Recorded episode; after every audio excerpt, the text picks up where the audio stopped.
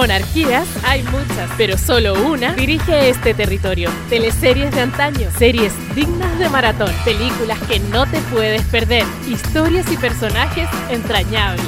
Se sientan en su trono los reyes del drama.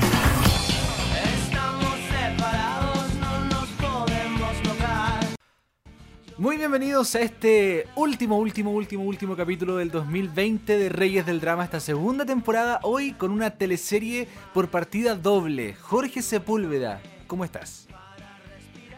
Bien, y tú acá Bien. con mucho entusiasmo porque ya por fin se acaba este 2020 Anda la odioso mierda. que ha sido. Con... Nos hemos quejado todo el año, hemos estado en cuarentena, encerrados, así. Igual se ha pasado rápido, siento yo. Gracias a Reyes del Drama, ha sido un poco más ameno para mí por lo menos, pero ha sido intenso igual todo. Reyes del Drama nos salvó de la depresión a ambos. Sí, de la o ansiedad. sea, esa fue la, la idea Claro. de, de partir con esto Sí. igual. Así que bacán, bacán y que se está acabando el año.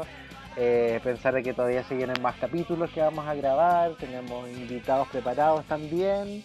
Así que Se viene un muy buen 2021 en Reyes del Drama con regalos, sorpresas, capítulos especiales, lives, entrevistas a grandes actores y actrices, obviamente. Así es, ¿no? Y felices de, de todo el apoyo que hemos recibido de la gente, de nuestros seguidores.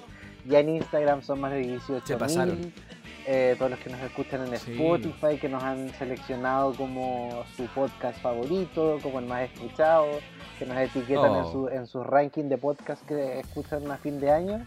Sí, Salimos de los primeros eso. lugares, así que bacán ver eso, que nos escuchen en 28 Sí. países, que ese es el, el- lo que nos arroja Spotify Sí. y Anchor. Somos Eh, internacionales. igual es súper, súper, no sé, interesante, novedoso, misterioso, Sí. pero bacán. Y es rico, es, es linda sensación. No es como que seamos rockstar, pero igual es bacán, ¿caché? Porque No, es un trabajo que, no que somos se rostros. hace. Claro, no somos rostros. Eh, es un trabajo que se hace con, con cariño, obviamente en nuestros tiempos libres, como que, Sí. como que no pensamos que, que la gente iba a aprender o que iba a agradecer o a decirnos, oye, bacán, que bacán, nos acompañan, me acompañan, etcétera. Así Sí, que yo siempre no, dije, genial. o sea, que nos escuchen 10 personas ya es, es más que mi familia por lo nos menos. damos por pagados. no estamos muy pagados. Así Más que la mía. Sí, con la cantidad de gente que nos ha escuchado felices y también por la buena recepción que hemos tenido de los actores también y actrices y directores que nos han apoyado también en, Ujú. en este podcast y que nos dan sus, sus entrevistas, que nos dan eh, parte de su tiempo también para poder hablar de personajes que pasaron hace ya años, Uh, que ni se acuerdan a años. veces también. que ni se acuerdan, sí. Sí. Sí, le agradecemos obviamente y ya estamos preparados para este último capítulo del año porque Reyes del Drama, señoras y señores, no Non-stop. para, Jorge. Non-stop. eh. Y vamos a hoy día comentar una teleserie muy interesante porque es una teleserie para nosotros los jóvenes y se llama Jorge 16 y 17, doble y teleserie. 17, por supuesto, lo dijimos al principio. Mi edad casi. sí, bueno, sí. Mi, mi Bueno, edad yo en tengo el 14. periodismo. Claro. Sí, ¿Cuántos años tenías tú cuando dieron 16 y 17? Mira, año 2003, 9 de junio para ser exactos, yo estaba a puertas de cumplir 10 años. No, no, mejor ni lo digas. Te 10 juro por Dios. años. 10 años, porque yo nací en el 2003. 93, nací el 1 de agosto del 93, por lo tanto a junio del 2003 todavía no estaba de cumpleaños, todavía no cumplía 10 años. Y Pero, recuerdo haber visto 16, imagínate qué chico, O sea, imagínate, yo tengo mucho menos, entonces. para que veáis. Tú, Yo yo, creo que tú estabas en pañales. Obvio, yo estaba en la puerta de mi mamá cuando, cuando salió. y en las 16. gónadas de tu padre. No, yo tenía 15 años. 15 años y lo que te comentaba, creo que a ti era el otro día, era que mis compañeros y compañeras no se veían como los chicos de 16, 17. No, no. Claramente, no se veían. Eran así. todos unos cabros flacos, eh, debiluchos, con un par de, no sé, con un- unos pelitos aquí en la barba, No, eh, etcétera. nada. Acá eran totalmente distintos, mucho más desarrollados, más... ah, Total. Y, y- No y se ¿sabes lo que veían como llama la Cristian atención? Arriagada ni como, ni como Antonella Exacto. Orsini. Exacto, exacto. Oye, y fíjate que eh, me llama mucho la atención, y antes que se me vaya, porque a mí se me olvidan las cosas por el Alzheimer que tengo, Me cuenta. Eh, me llama mucho la atención una, cosa que es que cuando uno ve estas teleseries que dice ahora, ¿cachai? Lo dices, oye, ¿de dónde que tienen 16? ¿cachai? Esos locos tienen 30 y tanto. Pero la ficción es tan heavy, ¿cachai? Y te atrapa tanto. Y la cultura de teleseries siento yo que es tan fuerte que te creís el cuento. Pasa lo mismo con Élite, ¿cachai? Que igual como que uno dice, oye, ¿de dónde? Tienen 30 todos. Pero, pero yo cuando estaba repasando algunos capítulos de 16 y 17 me acordaba mucho de Elite porque decía como, claro, como que nosotros a lo mejor no nos cuestionamos, ahora quizás como que los actores eran mayores, pero en esta serie pasa lo mismo. Yo estoy viendo ahora una en Netflix que se llama El desorden que dejas, donde actúa también Aaron Piper, y, o Piper, no sé. Y, y, también se desarrolla en un instituto, y yo pensaba que era la universidad, pero no, es, es un colegio todavía, y se ven todos muy mayores, y, y, las conversaciones que tienen, y, y las problemáticas que se tocan también son como mayores. O no sé si en mi curso eran demasiado pavos y no pasaban esas cosas. Eso puede ser, como que uno, como que sí, eran todos como en la pubertad, la edad del pavo, ¿cachai? Yo siento que, las, generaciones han ido cambiando mucho. Yo me acuerdo que, no sé, cuando entré al, al liceo, ponte tú, eh, eran todos súper desordenados, súper pendejos. Hasta cuarto medio eran muy pendejos algunos que, de verdad, ya yo no es por creerme así como el más maduro de los maduros, pero yo era un viejo chico, ¿cachai? Entonces como que veía a los otros igual medios pendejos, con, con estupideces que hacían, ¿cachai? Como que se mandaban cagazos en la sala y uno como que los miraba. Pero, pero claro, son generaciones distintas. cartas, ¿no? sé, como que yo siento que estaban preocupados de otras cosas, más que de las problemáticas que pasaban en 16 17. Sí, sí, que, oye, em, a mí me gustó más 16, no sé en tu caso. Sí, ¿sabes qué? Yo, yo, yo me acuerdo que 17 como que no la pesqué mucho, pero 16 así cuando empezó, yo me acuerdo que, parece que fue un día feriado que la vi por primera vez y me encantaba, así yo me sentía identificado, cosa que estaba muy lejos de mi realidad del eh. colegio en realidad, pero, pero igual era como, como bacán porque porque estás viendo una, una, teleserie que es un poco más elaborada, un poco más real que otras cosas que vimos, no sé si era como de la misma época, pero por ejemplo Bacán, eh, era como de la misma edad, pero claramente era, eran más niños, era una teleserie pues, infantil, o no sé, Amango, o, o, Corazón Rebelde, era otra, era otra tecla, eran como más más niños, fuera más infantil todo. Acá tenía un enfoque, siento yo, mucho más adulto, a pesar que era una teleserie declarada juvenil. Claro, me interesó mucho los temas que, que, tocó porque eran temas bien, bien duros, pero a la vez yo me siento a ver un capítulo de 16 y encuentro que es una teleserie súper liviana, lo que no quiere decir que sea una teleserie mm, fome o vacía, ¿cachai? O sea, tiene muchos componentes, sobre todo el tema como de relaciones entre padres e hijos, abandono, eh, carencias emocionales, en fin, tiene cosas súper profundas, pero a la vez tú te sientes y a mí se me pasó el primer capítulo volando, ¿cachai? Que fue, fue una hora. Sí, no, a mí me pasa lo mismo y bueno, tengo entendido yo que en los años 80 hubo una teleserie juvenil en TVN que se llamaba De cara al mañana. Imagínate los nombres que protagonizaban esta teleserie. Luis Jara, oh. Patricia Maldonado. No. Así que. y Roxana Campos. Mucho gusto. y, la, y, la, querida Roxana ah, ya, tremendo. Ellos eran parte de esta teleserie y, Alfredo Castro también estaba ahí. Creo que fue una de sus primeras teleseries como estudiante, imagínate. Eh, no sé. no sé cómo habrá sido. Tengo entendido que era como una teleserie media musical. Hay algunas escenas de esa teleserie como musical, pero no creo que haya tocado temáticas tan eh, profundas como vimos en 16, 17. Super cartucho. aparte que dictadura.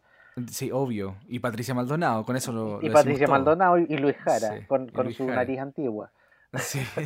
y cuando no tenía todavía el, puntito aquí en el mentón. La, la perepoto. Claro, la perepoto que se le hizo después.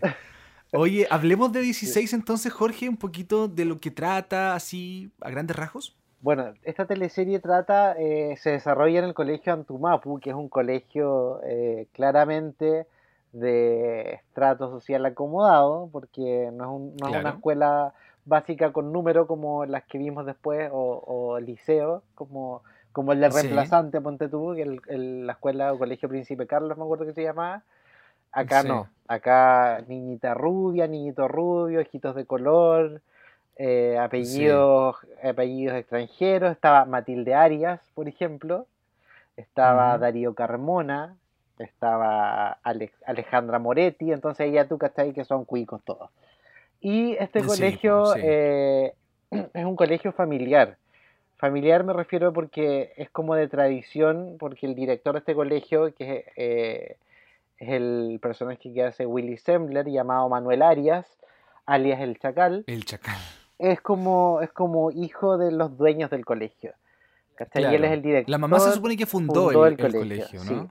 Y su hermana, la hermana de, de, Manuel Arias, que es Sofía Arias, interpretada por nuestra gran amiga Consuelo Holzapfel, es la orientadora del colegio. Hermosa, besos. Sí, y llega ella al colegio, ¿no? Ella llegó al colegio como que no le quedó otra opción. Llega ella al colegio a trabajar junto con su hija, eh, sus hijos, los mellizos, Matías Oviedo y, Fernando Rejola, que interpretan a Pablo Arias, el perno Pablo, y a Matilde Arias. El, el, el, Pablo que le decían la comadreja, le decía el Darío. La comadreja. La comadreja. sí. Llegan a este colegio y también llegan un par de chicas más nuevas, que es la Canela Talavera y la Alejandra Moretti, Luz Valdivieso e Isabel Ruiz. Eh, y ellas llegan a este colegio y justo pasa que algo extraño pasó en el año anterior en, la graduación de los cuartos medios, eh, que no se, no se sabe muy bien en eh, avanzar la teleserie qué es lo que pasó, pero está involucrada Fabiana, que es el, el personaje que hace Antonella Orsini. Claro. Ella era como la única que sabía qué es lo que pasó. Y como que nadie más sabía.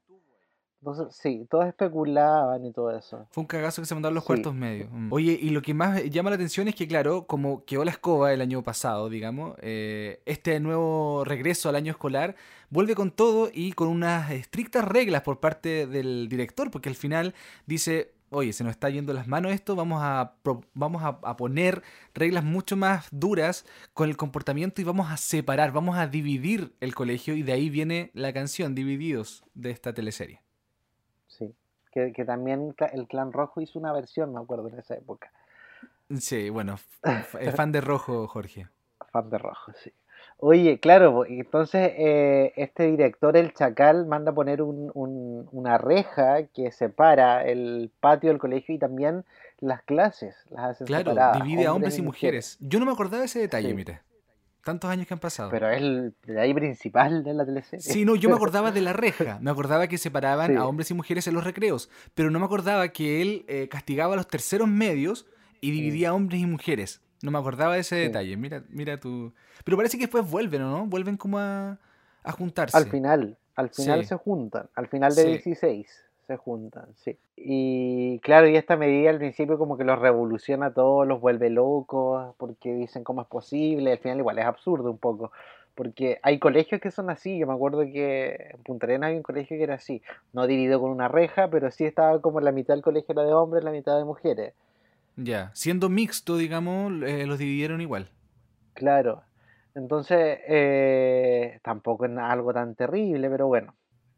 Sí, ahí se escandalizaron y, se genera esta escena memorable que el otro día la vi en un Instagram por ahí, no, no me acuerdo dónde fue, eh, que se visten, digamos, se travisten las mujeres de hombres y los hombres de, mujeres, que para la época igual llamativo, ¿cachai? Entretenido, porque llamativo, va, ir rompiendo ciertos eh, Porque es algo que, algo que pasa ahora, algo que pasa como en esta época, que los hombres se ponen falda recién en el colegio como va a protestar por algo, cosas así. Exacto. O, se hacía eh, solo como a modo como de, juego. Acá era no, acá era un desafío. burla, como querían desafiar a la autoridad eh, y, hacer que se enojara el director. Y no todos lo hacían. De hecho, el personaje de Cristian Riquelme, que era Joaquín Ortúzar, él era como el presidente del centro alumno. Entonces él también era como muy como correcto. Más correctito. Y como, y como estuvo a medio un poco el director, porque también era su era su suegro, el director del colegio. Y le tenía mucha buena. Él, va, él, le va con el cuento también y le, inventa que. Mm, porque dentro de estas protestas se genera un rayado en el colegio, como que lo rayan y le ponen patas negras, no sé qué. Y le echa, la, le echa la culpa al personaje de Cristina Regada, me acuerdo. Y. Claro. y durante toda esta teleserie aparece este pata negra. Eh, que no se sabe quién es hasta el final de la teleserie, donde finalmente se ve que son varios alumnos, pues incluyendo, incluso era Magdalena, la hija del director, estaba eh, el personaje de la, estrella Toro también era pata negra, eh, creo, no estoy 100% seguro, eh, también estaba el Álvaro, el personaje de Mauricio Insunza, también era, había, había sido pata negra en algún momento, como que varios habían hecho como cosas en contra de, de estas medidas duras que tomaba el colegio. Ya. Entonces no era uno solo el culpable. Ya, bien. Pero esto se revela al final de la teleserie. Porque al final las responsabilidades son más compartidas. Sí. Sí. Oye, bueno, hablemos un poquito del, del elenco de esta teleserie, particularmente con una actriz, con una protagonista que a mí me gusta mucho y que lamentablemente no la hemos visto más en teleserie de, manera tan frecuente, a pesar de lo talentosa que es, porque es buena actriz, no es un- no solo una cara bonita, es buena actriz. Y hablamos de Francisca Levín, Jorge. Sí, bueno, en esta teleserie debutó Francisca Levín con su personaje de Magdalena Arias. Me encantaba, yo me acuerdo que ella fue a un festival de cine en Punta Arenas y, y yo como que inventando entrevistas fui a entrevistarla. La Ya. entrevisté, me tomé La una foto con saludaste y ella. autógrafo y foto. Sí, no, no autógrafo, Ya. fotos solamente. Y, me tomé una foto con ella y la entrevisté para el colegio. Y finalmente después en el colegio igual usé la entrevista, como que la tenía como guardada para ocuparla en algo. Pero era excusa para entrevistarla nomás, de cupuchento. Obvio. Que entrete, sí. Sí. Pero fue simpática, me Muy imagino, ¿no? simpática, muy simpática, sí. Eh, Y justo en ese tiempo sí. estaba haciendo una película, me acuerdo, era ya como la época de 17 parece. Ya. Sí. Oye, qué lindo el look de ella en 17, pero eso lo vamos a comentar más adelante. Muy 2000. Muy dos- Eh, a la Francisca Levín la vimos en eh, Corazón de María, yo recuerdo, en Corazón de María, y no recuerdo otras en teleseries. ¿está correcto? cómplices, en cómplices En Cómplices una también. villana muy divertida que se enamoraba de un gay. La hija de la Di La Girolamo. hija de la Girolamo, después estuvo Sí. en Los Capos, también era la protagonista de Los Capos. Eh. Y le salía el italiano súper bien, a mí me gustaba cómo le salía. Y eh, después se Ah, cambió sí, el otro po. elenco, estuvo en La Familia de al lado, creo, y también tenía un personaje bastante interesante, era como, como villana, pero, pero era como antagonista. Y estaba como involucrada como Ya. con drogas, no sé qué. Solo sé que en el último capítulo ella mata a Cristiana Arriagada, así que con eso te digo todo. Ya, lo quema. pololo. Lo quema. Sí. Ya, piola, Piola, sí. piola. Pero por Sí. salvar a Coca Guasini. Cristina Regada, en, en esa teleserie, él estaba, post- eh, estaba como en, en silla de ruedas, ¿no? Estaba en silla de O me- ruedas, o pero se hacía pasar por alguien que, por su, por su Ah, gemela, era un enredo ahí.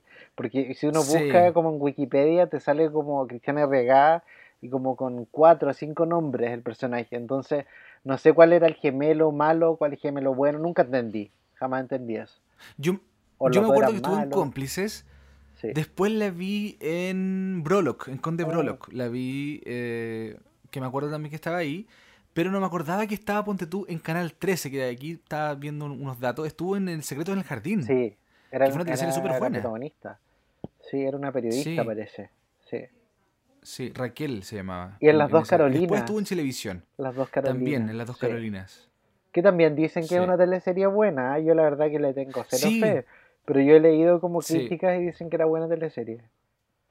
Es que hay, hay, teleseries de televisión que están muy subvaloradas, lamentablemente. Con buenos elencos y todo, pero... Y buenas historias también. Bien ambientadas, qué sé yo. con- Sí. como que como que le ponen atención a hartos detalles, pero, Pero la no gente le no la va pesca, bien, porque la gente sí. se claro, la gente se queda como el efecto de la pantalla caliente también de algunos canales, lamentablemente. Sí. Pero sí, eh, esta actriz que interpretó a Magdalena, eh, que sabes lo que me llamó la atención de, de los, de, de su forma de ser, es que igual era como, como que ya era cuica, era, tenía hartos privilegios, pero siento que igual era consciente de eso y como que tenía conciencia, valga la redundancia. ¿cachai? La sentía como, con- como conciencia social. Eh, O como, no sé, ah, como que al menos analizaba, ¿cachai? No era la típica cuica que no, que vive en la burbuja.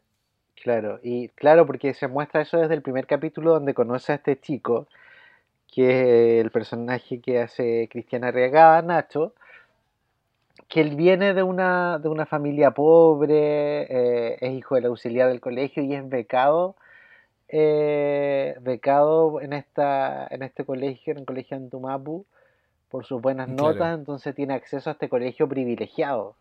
Y ella lo recibe muy bueno, también es porque le gusta, pero lo recibe como muy buena Sí. onda y muy simpática y como que le da la bienvenida y todo. Sí, me, me, me acuerdo de la primera escena cuando se encuentran en la calle, él la queda mirando como que si lo hubiese conocido, o sea, obviamente le gustó, se gustaron, qué sé yo, pero ella como que en un momento como que miraba mucho hacia abajo, como que Como que se hacía la, la, la lesa. Después cuando entra al colegio, como que ella ya se pone Sí. muy amorosa con él. Sí, pues y, y está este pololo pesado que tiene ella, eterno, eterno pololo, que es eh, Joaquín, el personaje de Cristian Riquelme, que era muy desagradable. Ellos terminan. Sí, era muy Sí. prepotente, muy pesado, celoso, no, asqueroso. Pero él, ellos terminan como en los primeros capítulos, recuerdo, ¿no? Como Sí. los- no sé. Sí, pero después mitad de la vuelven. serie, creo. Después vuelven y, y, y están harto Sí. rato y después terminan. Después en un momento se iban a ir a vivir a, a España, creo, porque eh, Joaquín fue becado, entonces lo iban a trasladar para allá. Y ella iba a ir con él también. ¿Ya? En algún momento se pensó que ella se fuera. Ah, pero loca de Claro. amor. Claro, entonces eh, estaba siempre este, este romance como medio Romeo y Julieta, imposible entre, entre el Claro. Nacho y la Magda, y entre medio se mete la estrella Toro, que también tiene un romance con el Nacho. Ya, no me acordaba de ese detalle, mira. Sí, No Sí. me acordaba de eso. también tiene un romance con el Nacho y muy insistentemente, como es Sí, Estrella po. Toro. Bien, bien, tiene muy, muy Intensa, fuerte, muy bien intensa. intensa. Sí. Oye, otro personaje también, Sí. la Fernanda Urrejola, también es su teleserie debut, ¿o no? Sí, es su debut Fernando Rejola también, sí. Sí. Matilde después se fue a televisión nomás, po. No, pues igual estuvo harto rato más en TVN porque ¿Estuvo en TVN? hizo, ¿En cuál? sí, hizo eh, Destinos Cruzados en Mira, no me Versus. eso. Versus era la Tampoco protagonista que estaba casi toda la teleserie eh, vegetal, en estado vegetal. Mm, Después estuvo en Floribella también, De ahí me acuerdo, Entonces- en Floribella. sí, donde la- como que la fearon. Estuvo en Sí, Amor por Accidente Eh, también. se puso con frenillo, un montón de cosas. Sí, Sí. de, de ahí me acuerdo. Que Floribella, muchos años uno la vio, po. Muchos Uno se años. creía Yo con no el vestido vi, azul. Sí, total. En Uno se- uno Destinos se creía- Cruzados. Una se, una se creía Floribella en, en- en una bicicleta. Eh, No sé, no es mi caso, la verdad. sí, oye, este otro personaje también, Jorge, de Juan José Gurruchaga, Darío Carmona, el peluzón, el, el- el que llevaba la batuta ahí del humor. Sí, Peluzón, y bueno, él improvisaba harto también en, en esta teleserie, se notaba que ponía como Sí. su cuota de humor. Él también debutó eh, y también eh, Matías Oviedo fue su primera teleserie e Isabel Ruiz. Sí. De Isabel Ruiz, ¿qué- ¿en qué estuvo después? No me acuerdo ya. Después estuvo en Versus, tenía un personaje que era como la hermana de Luz Valdivieso y eran como la, era como Paris Hilton casi, una cosa así muy rara. Todos esos chiquillos se, fue- se quedaron en teleseries, ¿ah? Matías Oviedo, se Sí. quedó Luz Valdivieso, ni hablar, Luz Valdivieso le ha ido súper bien, siento que ha sido a la que mejor le ha ido, de, de todo ese... Bueno, ella- también. La Luz Valdivieso y Cristiana Arri- Arriagada habían debutado anteriormente en Canal 13. Creo que estuvieron en buen partido ambos, eran pareja parece. Ya, Y Piel Canela estuvo también Luz Valdivieso. Así que esta sería como perfecto. la tercera sí, teleserie de, de ella. Oye, y Fernando Rejola se involucraba con, eh, bueno, era hermana de Matías Oviedo, de, de Pablo, y se involucraba Con con, Juan José Gurruchaga. con Juan José, sí, Sí. que se encontraban, se topaban y ahí empezaban como a coquetear. Sí.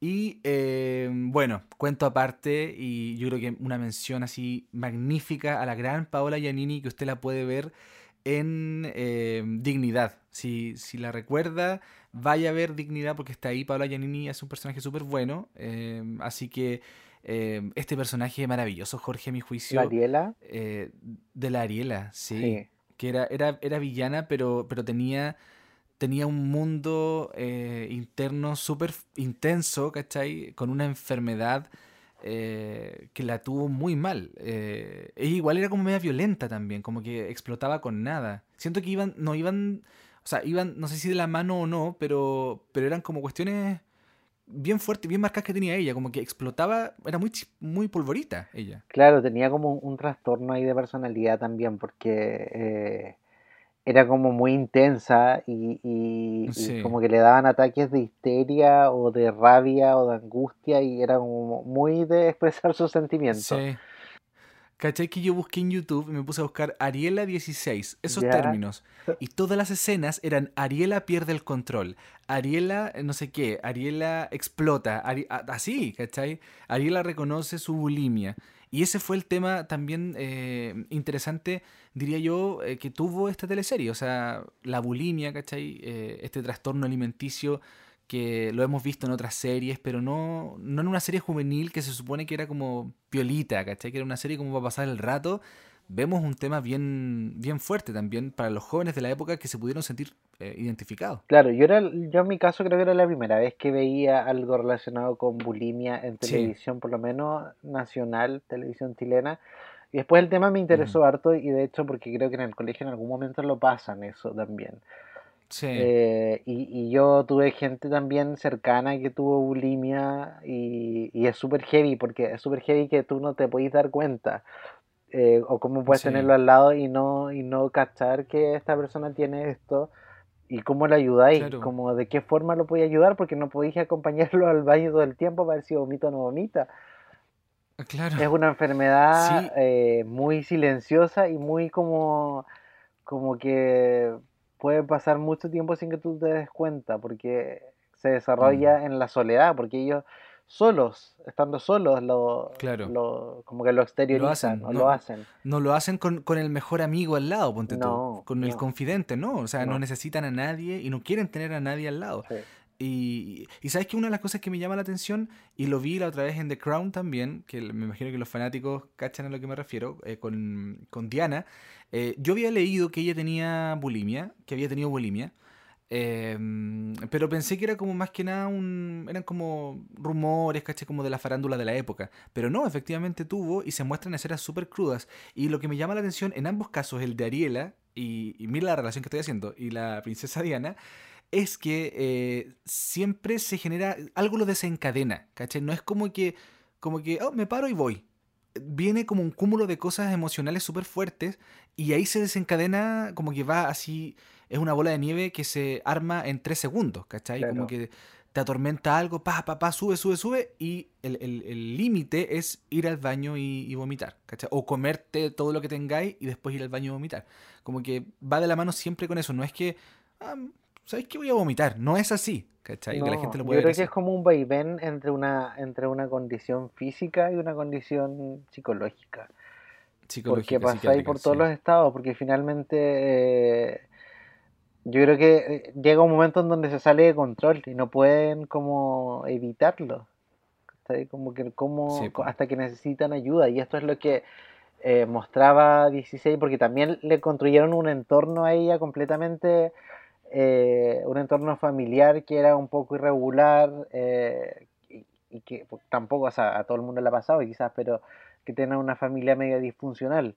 Pero no, es que lo esté justificando por eso, sino que, también es parte de, es como, como tiene problemas en su relación, tiene problemas en la relación social que tiene con sus compañeras, tiene problemas eh, con sus papás, entonces como que todo su mundo eh, se está como desmoronando y también y, aparte tiene este tema con el peso.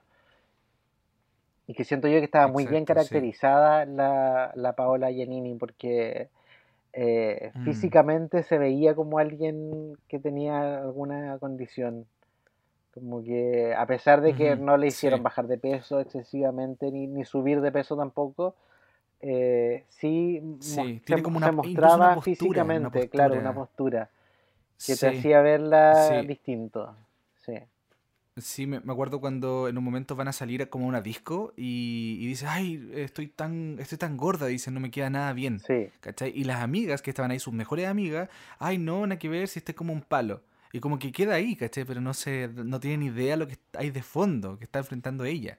Exacto. Bueno, y Paola Giannini estuvo en Amores de Mercado, me acuerdo yo que ella debutó ahí, si no me equivoco. Y estuvo en Televisión Nacional hasta como el 2000 y tanto, 2005. Claro, ella hizo Pura Sangre y después hizo 16 y 17. No, hizo, claro. Sí. No, pero, y ella entre... Pero se lució. Se lució, sí. es que ella es muy buena actriz. Muy, muy buena Eso me pasa, que es muy buena actriz y, la necesito más en series y teleseries, ¿cachai? Eso me pasa. La necesito más en protagónicos. Ella lo merece, ¿cachai? Sí. Me acuerdo que en Pura Sangre tenía un personaje igual que era complicado porque era una estudiante que se involucraba con un tío. Con un tío que era Luis Ñeco. Entonces era una relación ahí. Eh, Incestuosa incesto, porque no sé si era tío o tío, pero era como Ah, ya. alguien mayor, pues ¿Como ella tío era político? estudiante. Ah, Claro. ya. Ya. Ella era una estudiante de colegio. Ya. Entonces se involucraba con este señor que era como el amigo de sus papás, era como su padrino, una cosa así. Entonces igual, Claro. eh, igual era un personaje dramático. Después en Pecadores ya se iba más a la comedia y en Destinos Cruzados eh, no me acuerdo mucho el personaje que tuvo. Sé que se involucraba con Íñigo Urrutia que estaba en silla de ruedas. Ya. Oye, em, Sí. otro que estuvo dentro del elenco fue el Pichicata, Mauricio Insunza. Estuvo, mm, estuvo en esta teleserie, sí. eh, entretenido verlo, porque como que uno hace las comparaciones con el Circo La Montini, naturalmente. Y eh, él interpreta a Álvaro en esta, en esta serie, en esta teleserie donde es pareja de Paola Giannini, precisamente de Ariela. Y después él termina con, con la- Canela, ¿no? Claro, él termina con Canela y ahí viene otro tema de que también eh, trata esta teleserie que es el embarazo adolescente. El embarazo adolescente. Sí.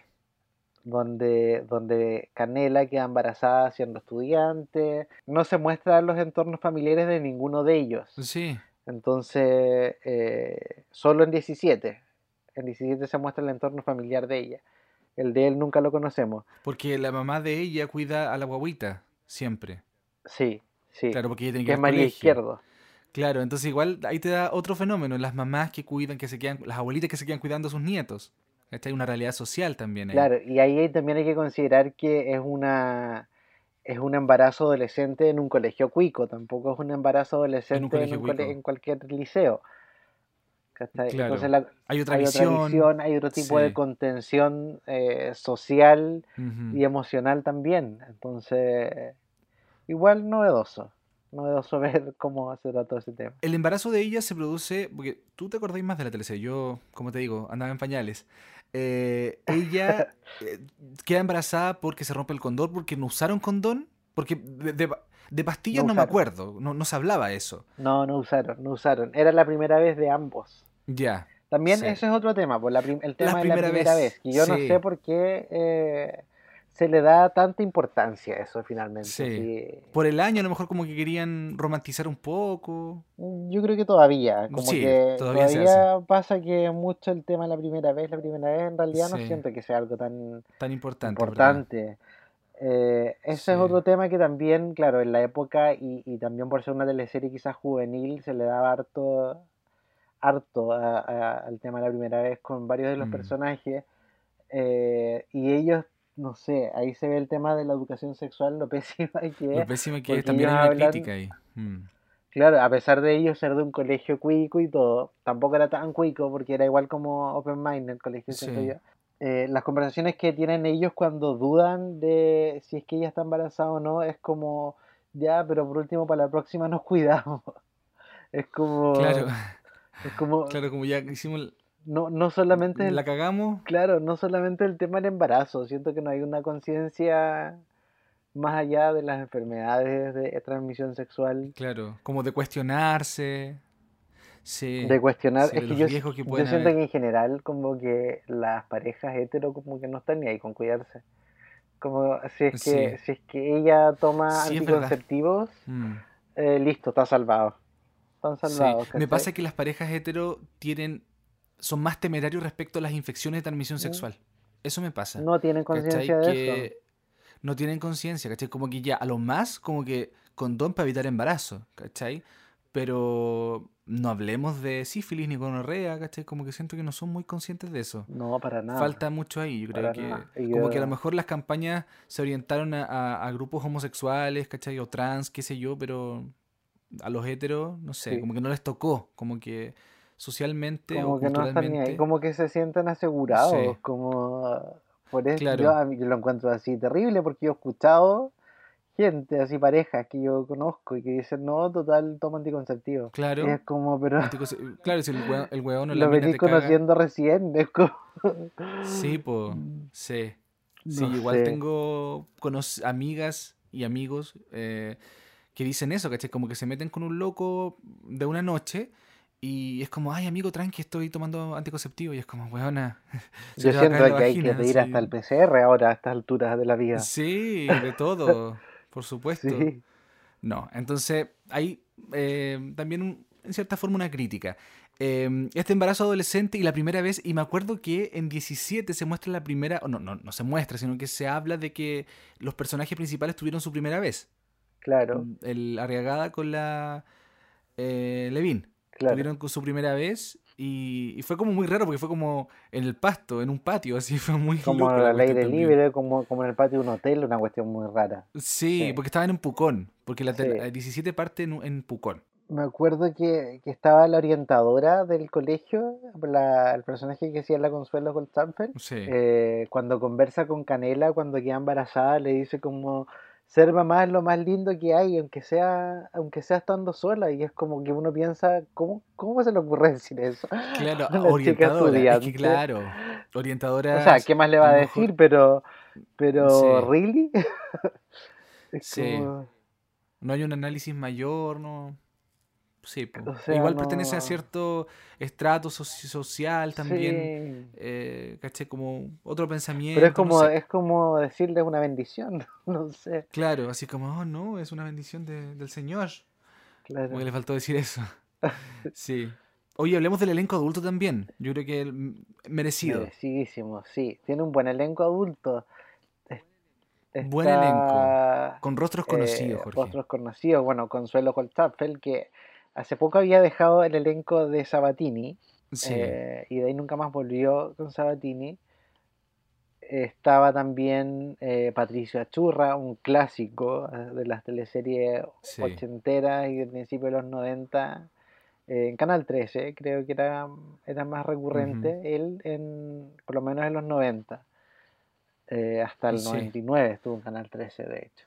Alejandra Fosalva, sin duda alguna, que también es parte de los rostros de la época dorada. Eh, estamos mencionando. Sí, una, de, una de las pocas veces que la hemos visto de villana, Sí, porque ya por lo general es la víctima. es la víctima bien sufrida. Sí, sí. Bien sufrida. Está la Consuelo, la Alejandra, Sí. que la hemos visto en otras teleseries de, de esa época. Y también eh, Juan Falcón, Jorge. Juan Falcón, que hace este profe de educación física, que se involucra, bueno, no se involucra. Eso, eso hay que destacar. Con la alumna. no No, se involucra, alcanza. no alcanza a involucrarse con la alumna, pero No. sí se involucra con la mamá de la alumna, que es Loren Con Prieto. la mamá. Sí. Ellos tenían como una historia Tremendo antigua. ahí. Sí, Claro. sí, porque después cuando, Ellos ya se conocían. sí. porque el personaje de Luz Valdivieso, Alejandra, está pero perdidamente enamorada, obsesionada casi con él. Y, y cuando descubre que, porque él la trata como si fuese su hija, entonces ella se pasa muchos rollos con eso, pensando que a lo mejor él le corresponde, Claro. ¿cachai? Y, y se pasa rollos sola, como gente que uno conoce. Sí. Y, y finalmente se involucra sola en esta relación y cuando descubre que, que el personaje de, de este profe tiene una relación con su mamá, ahí queda la grande, porque Alejandra se vuelve un poco Queda crazy. grande. Se vuelve- un poco Oye, y crazy. después el personaje de Juan Falcón eh, se cuenta que muere en, la- en el regreso de la, lo de la nueva matan, teleserie de 17. lo matan en 17. Lo matan Mira, en 17. No sí. sé por qué, por qué fue Hay eso. dos teorías. ¿Tendría algún otro...? hay dos ¿sí? teorías. Una, que es como la oficial, es que, es que él se fue al elenco de los Pincheira, que es del año Ya. 2004. Sí, creo, 2004. por ahí. mm, 2004, porque 17 fue el 2005, ¿no? 17 se emitió el 2005, pero creo que se grabó el 2004. El 2004, claro, ahí calza. Ahí calza. Se grabó Eh, el ¿por qué Juan 2004, pero se emitió en Juan Falcón? 2005. Juan Falcón no estuvo, sí. Eh, Sí, ¿Y cuál es la otra teoría, Jorge? 2005. Es una teoría, es una conclusión en realidad que yo no sé si la leí en algún lado o, o la estoy sacando yo solo, ¿O la estoy la estoy inventando? pero yo sé que él tenía un romance con Daniela de Micheli, que es la productora de 16, 17 y de muchas otras teleseries. Y este romance se acabó Ya. en algún momento, entonces Juan Falcón se fue de ese Ah, ya. o lo fueron, no sé, Se y fue. lo mataron. Ya. Mataron al Puede ser, personaje. Sí. Puede ser Mira, también, tiene ¿eh? lógica. No veo Tiene fallas en su lógica. Sí, Harta lógica. sí. Sí. Pero es rico ver, es, es- es rico ver estos rostros. Bueno, Willy Sembler, él estaba ya en televisión porque Willy es un clásico de televisión. No, pues Willy Sembler venía de Canal 13. Ya. Y después él se va a televisión y estuvo harto tiempo, ya me acuerdo. Sí, Willy Sembler estuvo hasta el 2001 en Canal 13, cuando murió el área dramática, eh, y de ahí pasa al 2003 a ser 16 y a ser 17. Perfecto. Sí. Oye, a la otra que vemos también, que es la mamá de la mm, Ariela, es la gran Loreto Valenzuela. Eh, que también se agradece ver Sí, a la morocha de Amores de Mercado, por Sí. supuesto. ¿Y sabéis la otra que me llamó la atención? Maite Fernández. Maite Que yo no la veía Fernández, desde La Fiera. Azucena, Sí, yo no la veía desde las, desde la fiera, así que me fue rico ver. Como Mm, que me pasa eso, si yo veo teleseries de repente en YouTube y qué rico encontrarse con, con, con teleseries que uno no recuerda muy bien, eh, con actores que sí recuerdas muy bien. Claro, también estaba este señor, el papá de del Nacho, que era Hugo Medina, un actor que yo me acuerdo que no veía desde Llorana, Sí, y ahí como que pasó mucho tiempo y lo vimos en 16, 17, sí, pues imagínate, 98, el que era el 2003. señor Ambrosio, Ambrosio Vargas. Sí, cinco años. Sí, po. Sí, Y antes lo habíamos visto en Oro Verde también, como uno de los bomberos, me acuerdo. sí, sí, Sí, del, del me acuerdo. Y, muchos y años. Maite que siempre ha tenido personajes menores, eh, o era la nana, qué sé yo, po, Sí, como po. que se movía como en Sí. eso. Y también estaba eh, Liliana García, como la mamá de la Magdalena, y Patricio Stra no sé cómo se pronuncia, Strachowski, Strachowski, Sí, Sí. debe ser así. que era el papá de Digamos. Ariela. Bueno, y uno de los personajes de, de este elenco adulto que yo destaco igual bastante es el de Sofía Arias, que ya hemos mencionado antes, que es Consuelo Holzapfel, eh, esta orientadora del colegio que hace de la mamá de, de estos mellizos, eh, Matilde y Pablo, que también tiene una historia ahí bastante eh, misteriosa respecto a la paternidad de sus hijos y que, se, y que no se sabe como hasta ya casi llegando a los capítulos finales de la teleserie, me acuerdo. Que es cuando ¿Ya? ¿Y quién era el el papá es ¿El papá? Demetrio, el personaje que hace eh, Pa- Pato Achurra, que es de el Patricio profesor, Churra? Pero Ah, ellos se encuentran en el primer capítulo, me acuerdo, y se llevan sí mal. hay así como una tensión, tensión del Sí. pasado. Sí. Pero lo más interesante de esto es que, es que Sofía no es la mamá de los mellizos. Ah, ya, mira, no me acordaba de ese detalle tampoco. La, ma- Jorge, la mamá es eh, la mamá murió y la mamá era amiga de Sofía. Y murió, Ah, ya. La mamá no fue capaz de resistir claro, el, murió en el parto, parto. creo. Y era Claudia Pérez. Había leído por ahí. Claudia Pérez era la mamá de los, sí, de Claudia los Pérez. mellizos. Eh, y ella quedó como a cargo de, de, esta, de estos mellizos y ella los adoptó. Y no se lo recriminen Sí, ellos, ¿cierto? Sobre todo eh, Matilde. ¿Sí? Sobre todo Matilde y Matilde como que odia Mm. después a Demetrio, su papá. Pero después ya al, al final ya como que todo buena onda. Y en, la, eh, y en Todos 17 felices. conocen, claro, Típico conocen a la abuela que es Peggy Cordero, a la abuela materna. La casita Sí. del telol. Así Bueno, que, y hablamos con Consuelo. Constante. Sí, pues, Hablamos, tiempo pues, tenemos un sí, especial ya, bueno, usted seguramente escuchó. bastante polémico, Sí, seguramente escuchó el especial. dio muchas portadas. Dio sí. muchas portadas. Y una de las cosas a las que se refirió fue a 16, pues, Sí, Jorge. pues, así que vamos a escuchar qué nos dijo Consuelo sobre su participación en 16 y 17. Reyes del drama. Un año más tarde vino 16, que eh, Consuelo fue una mm, teleserie bien particular porque era una teleserie juvenil, algo que no se hacía mucho, eh, no se estilaba a, a- a tirar para ese lado, digamos, así como que los jóvenes vieran teleseries para ellos. Y TVN lo hizo con 16.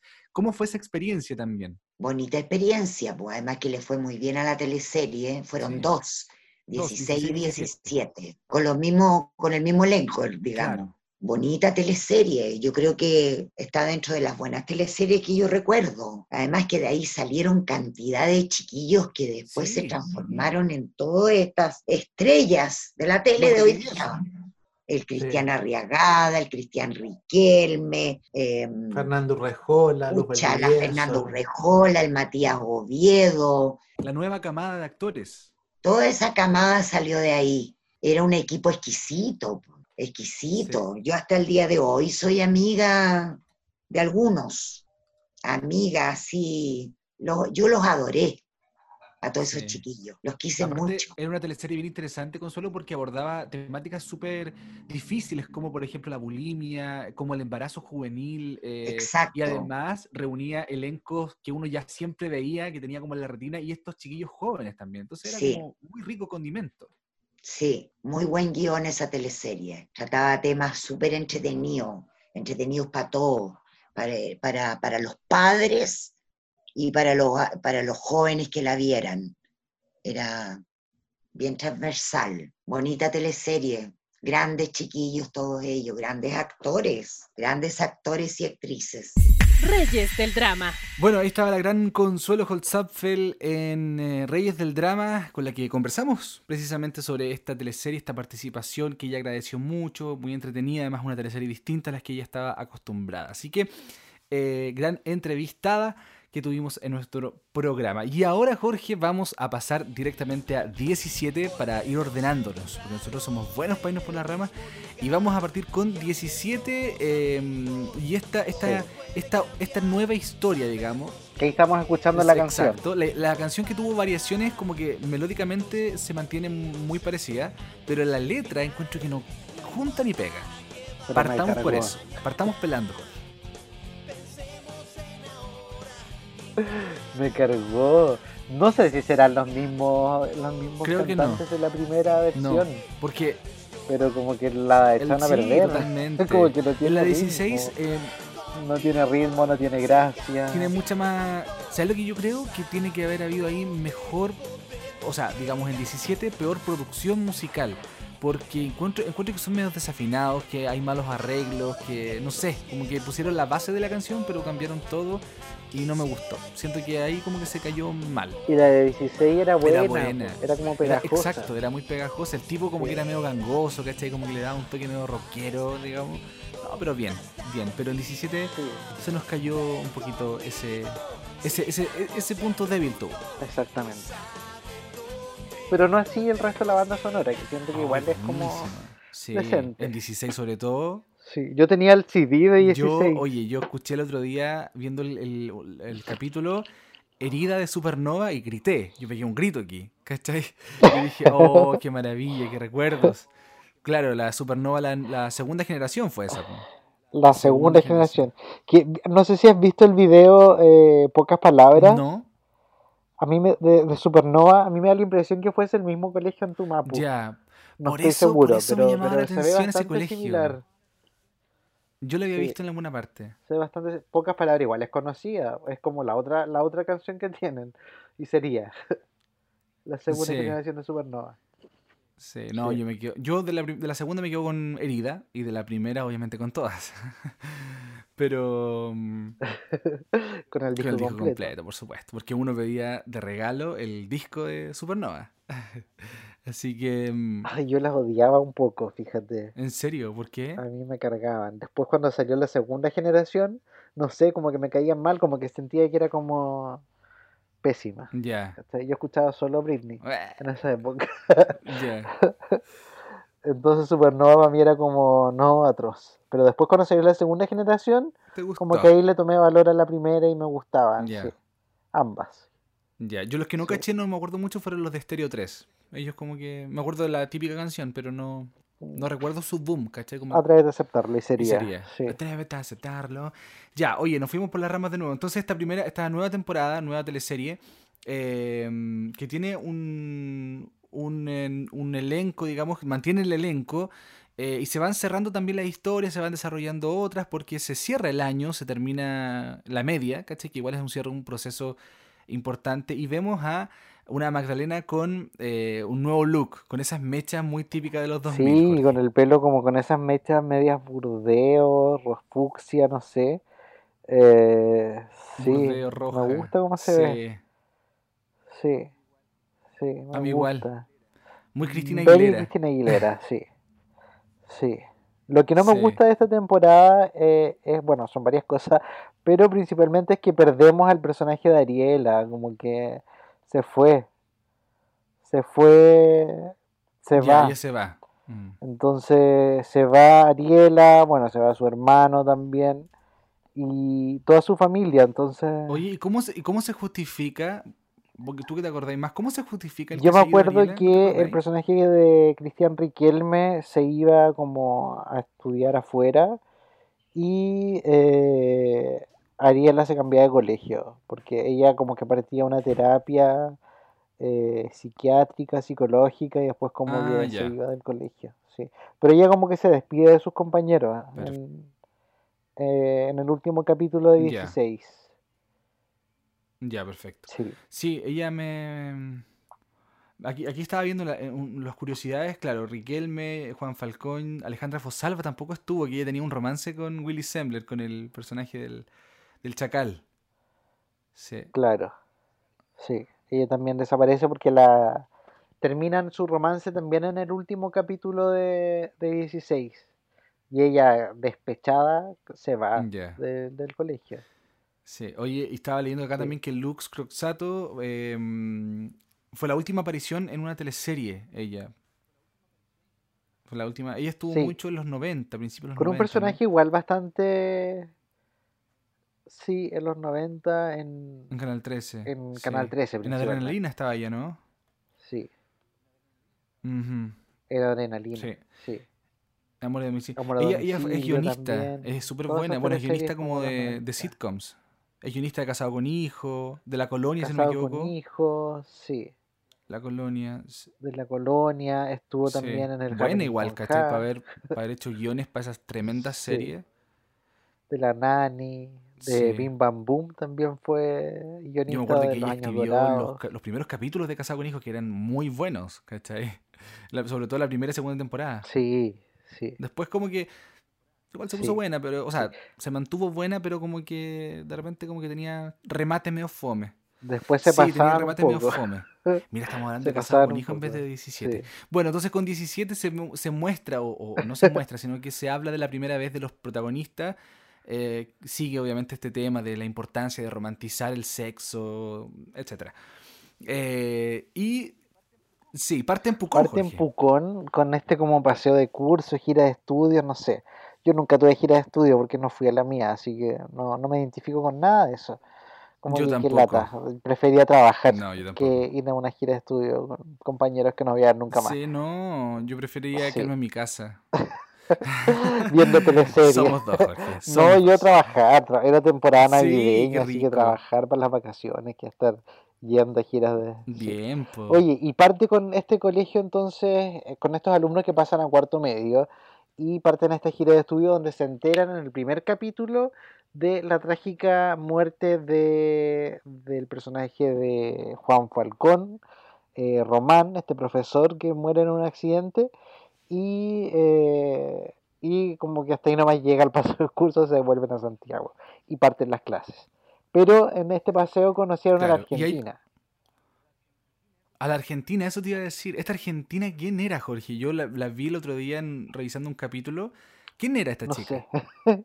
Nunca la había visto yo antes. Como que No vino a hacer la teleserie y se fue. Yo la busqué como hasta ahora y estaba súper se fue. distinta. Sí. Es como periodista también. Es, es como, no sé, como una argentina voluptuosa. Oye, o- y Ella se llamaba Silvina. Claro, muy funable el primer capítulo del. Sí. Porque como que mostraban el poto, ¿cachai? Como, ay, hijita rica la cuestión. Hoy día eso impensado. Era ¿cachai? O muy sea, morante con compañía. creo que es muy funable. Sí, Sí. sí. Sí, porque y ella con colales por todos lados. Es- Está bien, pero eran los planos Claro. de cámara. lo que- mujer sí, muy objeto, muy, mujer objeto. cuerpo. Los planos también, Sí. sí. Sí. Yo creo que los camarógrafos ahí tienen que estar, pero. más. uf, Sí. en Bueno, llamas. y ahí ella se involucra típico. o se empieza como a involucrar con el Nacho y, y- y rompe este romance que tenía con Magdalena, Francisca Levin, sin considerar, que claramente todavía no se sabe, que en la, en la medida que avanza la teleserie uno se da cuenta que son hermanas con Magdalena. Silvina, Silvina es hermana Magdalena. Sí, porque este señor, Willy Sembler, tuvo un romance con, con una argentina o que fue su amante, Una eh, Argentina. justo cuando estaba embarazada eh, Liana García, Oriana. Entonces eh, Mm, nació ya. Oye, y con 17 entonces se comienzan a, mm, a desarrollar otras historias como por ejemplo la paternidad ya, obviamente con la guaguita de, de Canela y de, del Pichicata. Exacto, sí.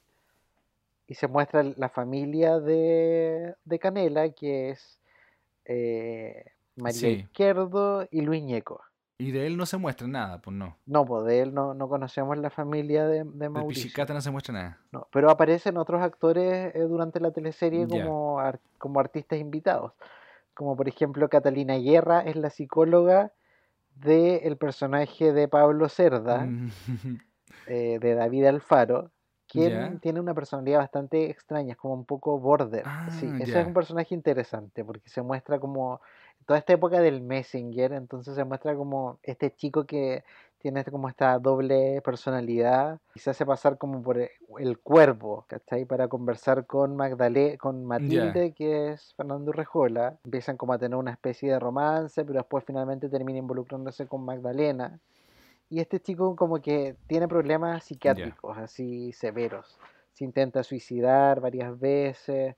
Hay escenas donde se desnuda frente a la mamá porque dice que porque la mamá le saca la puerta de la pieza por miedo a que él se quiera matar o cosas así. Tiene un problema Ya. porque su papá se murió salvándolo a él en un lago cuando era chico. Entonces como y su papá le estaba Ya. contando algo.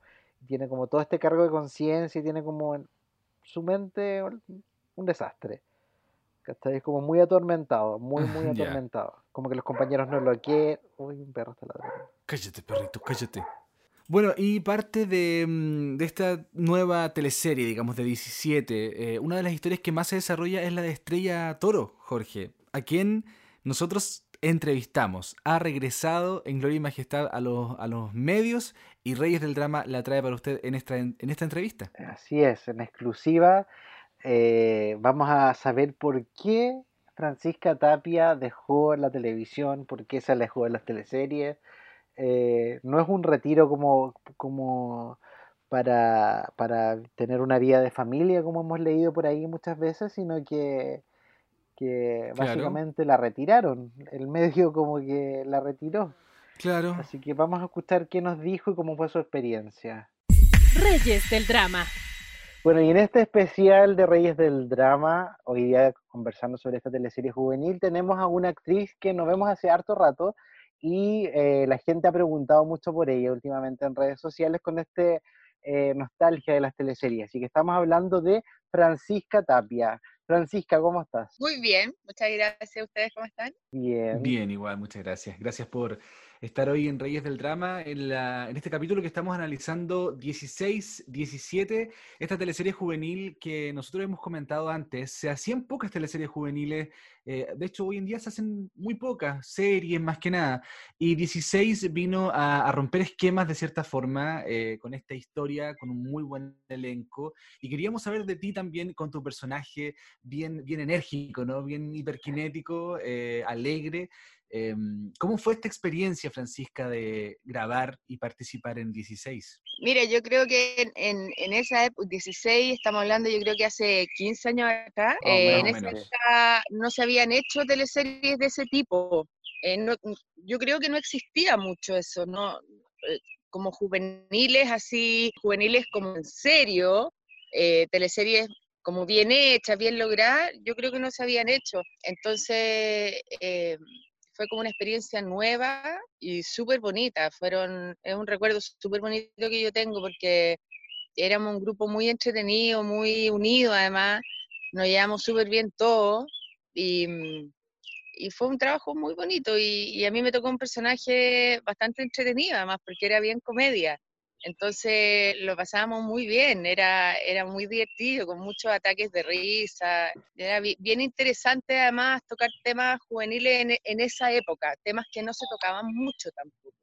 ¿Cachai? Había un tema súper interesante que se tocaba con la anorexia, el embarazo juvenil. eh, era, era interesante como innovar en ese aspecto, siento yo, con esa teleserie. Fue bonito. Así es. Bueno, esta era tu tercera experiencia en teleseries porque habías estado antes con una participación en Fuera de Control y también estuviste en Amores de Mercado. ¿Siempre te gustó esto de la actuación o se fue dando como de a poco? Bueno, yo estudié teatro porque de chica siempre amé actuar y, y sí, pues era mi pasión ser actriz y estudié teatro, hice teatro y, y de repente salió esto de las teleseries y, sí, po, y acepté y, y fue una experiencia. eh, no es fácil llegar a la tele eh, siendo cabra chica, es difícil, es un mundo como que para uno igual es, es un mundo como grande, de gente que uno conoce de toda la vida, ¿no? es como que uno llega a medio apoyo, ¿cachai? Eh, en Fuera de Control tuve una participación chiquitita, sí. En, en Amores de Mercado un poco ya más, más, más grande y en 16 ya era un personaje más, éramos todos como un grupo más menos protagonistas, todo. entonces Sí. ahí ya ya fue como, como más un fiato eh, entre, entre todo. Entonces fue más, no sé si más fácil, pero más, no sé, más fácil puede ser, sí. Ujú. Oye, ¿y ¿qué edad tenías cuando interpretaste a Estrella Toro, esta niña eh, muy hiperactiva de 16 años, muy ¿Tú hiperventilada me podéis creer que tenía 30 años? ¿Me podéis creer? 30 años. No, Oh, 30 años. No, yo no, ni yo me lo creía. 30 años. ¿y- y No, cómo- yo te voy a contar algo, te voy a contar algo. Un día yo usaba uniforme, po, usábamos uniforme. Y un día me fui de la grabación y tenía que volver, cortito. Y me tomé una micro para ir a no sé dónde y como tenía que volver no me cambié el vestuario. y Me fui de escolar. Y el, el micrero no me cobró. En esa época tú pagabas ¿cachai? No, no era como hoy día que la, la tarjeta era- Y no me cobró. Me dijo, pasa me fui de escolar y tenía 30 años. O sea, era... Te compraron el- la, la escolar. de escolar, me creía la raja igual. O sea, pero bueno, hoy día ya no pasaría, pero éramos todos un poco mayores, sí. No Sí, tanto como 80. Yo ¿Quién, creo que yo era la, vieja, menor ahí? pero ¿Quién era, la may- quién era el mayor y quién era la menor? Yo creo que yo era la mayor y la menor era la Antonella Orsini. La Anto tenía, era 10 años menor que yo, tenía 19. Yo tenía 29 y cumplí 30 y, después, y yo ya tenía 19, cumplió 20. O sea, ella como que calzaba un poco más con el perfil de la teleserie, digamos, 16. Sí, hacía Sí, era, era, era la más cercana. Pero, pero finalmente éramos todos, ¿sabes qué? Que se dio una cosa tan como, mm, como de, de- de grupo, tan, tan- un fiato tan grande que éramos todos pendejos al final. Éramos todos de la misma edad. Y, y mira, incluso los productores, los directores carreteábamos juntos, eh, nos íbamos, me acuerdo un par de, porque después vino 17, ¿te acordáis? Sí. Continuó Claro. y, mm, y unas- un par de veces viajamos al sur, me acuerdo, a hacer unas grabaciones, nos íbamos a un hotel y carreteábamos todos juntos en el hotel, eh, los productores, los camarógrafos, los, los ilumina- iluminadores, los sonidistas, éramos todo un grupo y todos muy pendejos, hacíamos pendejadas, era y sano, ¿cachai? Era como una relación súper sana, súper entretenida, lo pasamos en la raja, era Sí, porque estaba viendo unas escenas en, en Pucón, creo. en Eh, Pucón grabamos. Sí. en Y- Pucón y íbamos al casino y después nos levantábamos temprano, pero era, era muy divertido porque, porque era como, de verdad, como un paseo curso, de verdad. Y carreteábamos las piezas, pero sano, ¿cachai? No había, no había como una weá orgía, como, ¿cachai? Que tú podís pensar que era como, ah, la tele y la weá. No, Sí. era sano.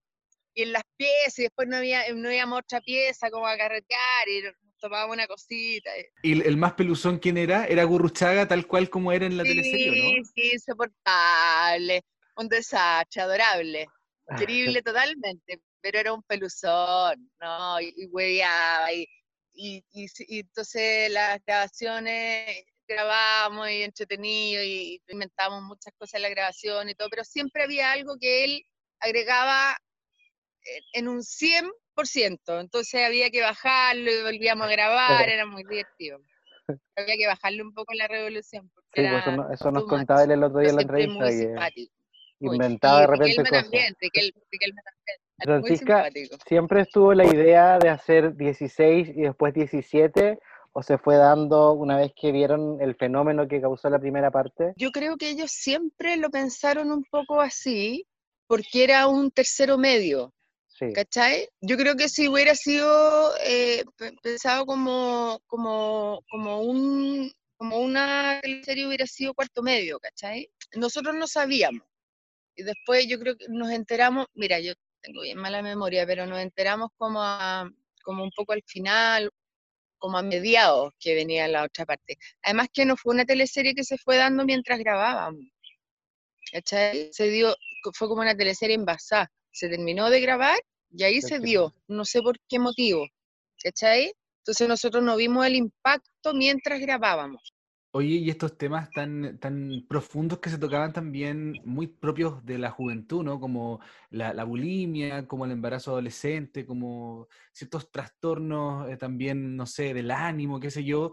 Em, ¿Cómo eran abordados también por, tus colegas? Porque igual deja una carga eso. Eh, sí, ahí hay que entrar como un poco a, porque si bien la teleserie era bastante liviana, liviana eh, en, términos como del público que tú llegás y que, es como más juvenil pero, pero tenía una profundidad también como soterrada, ¿no? ¿Cachai? Había que entrar también en esa profundidad, ¿cachai?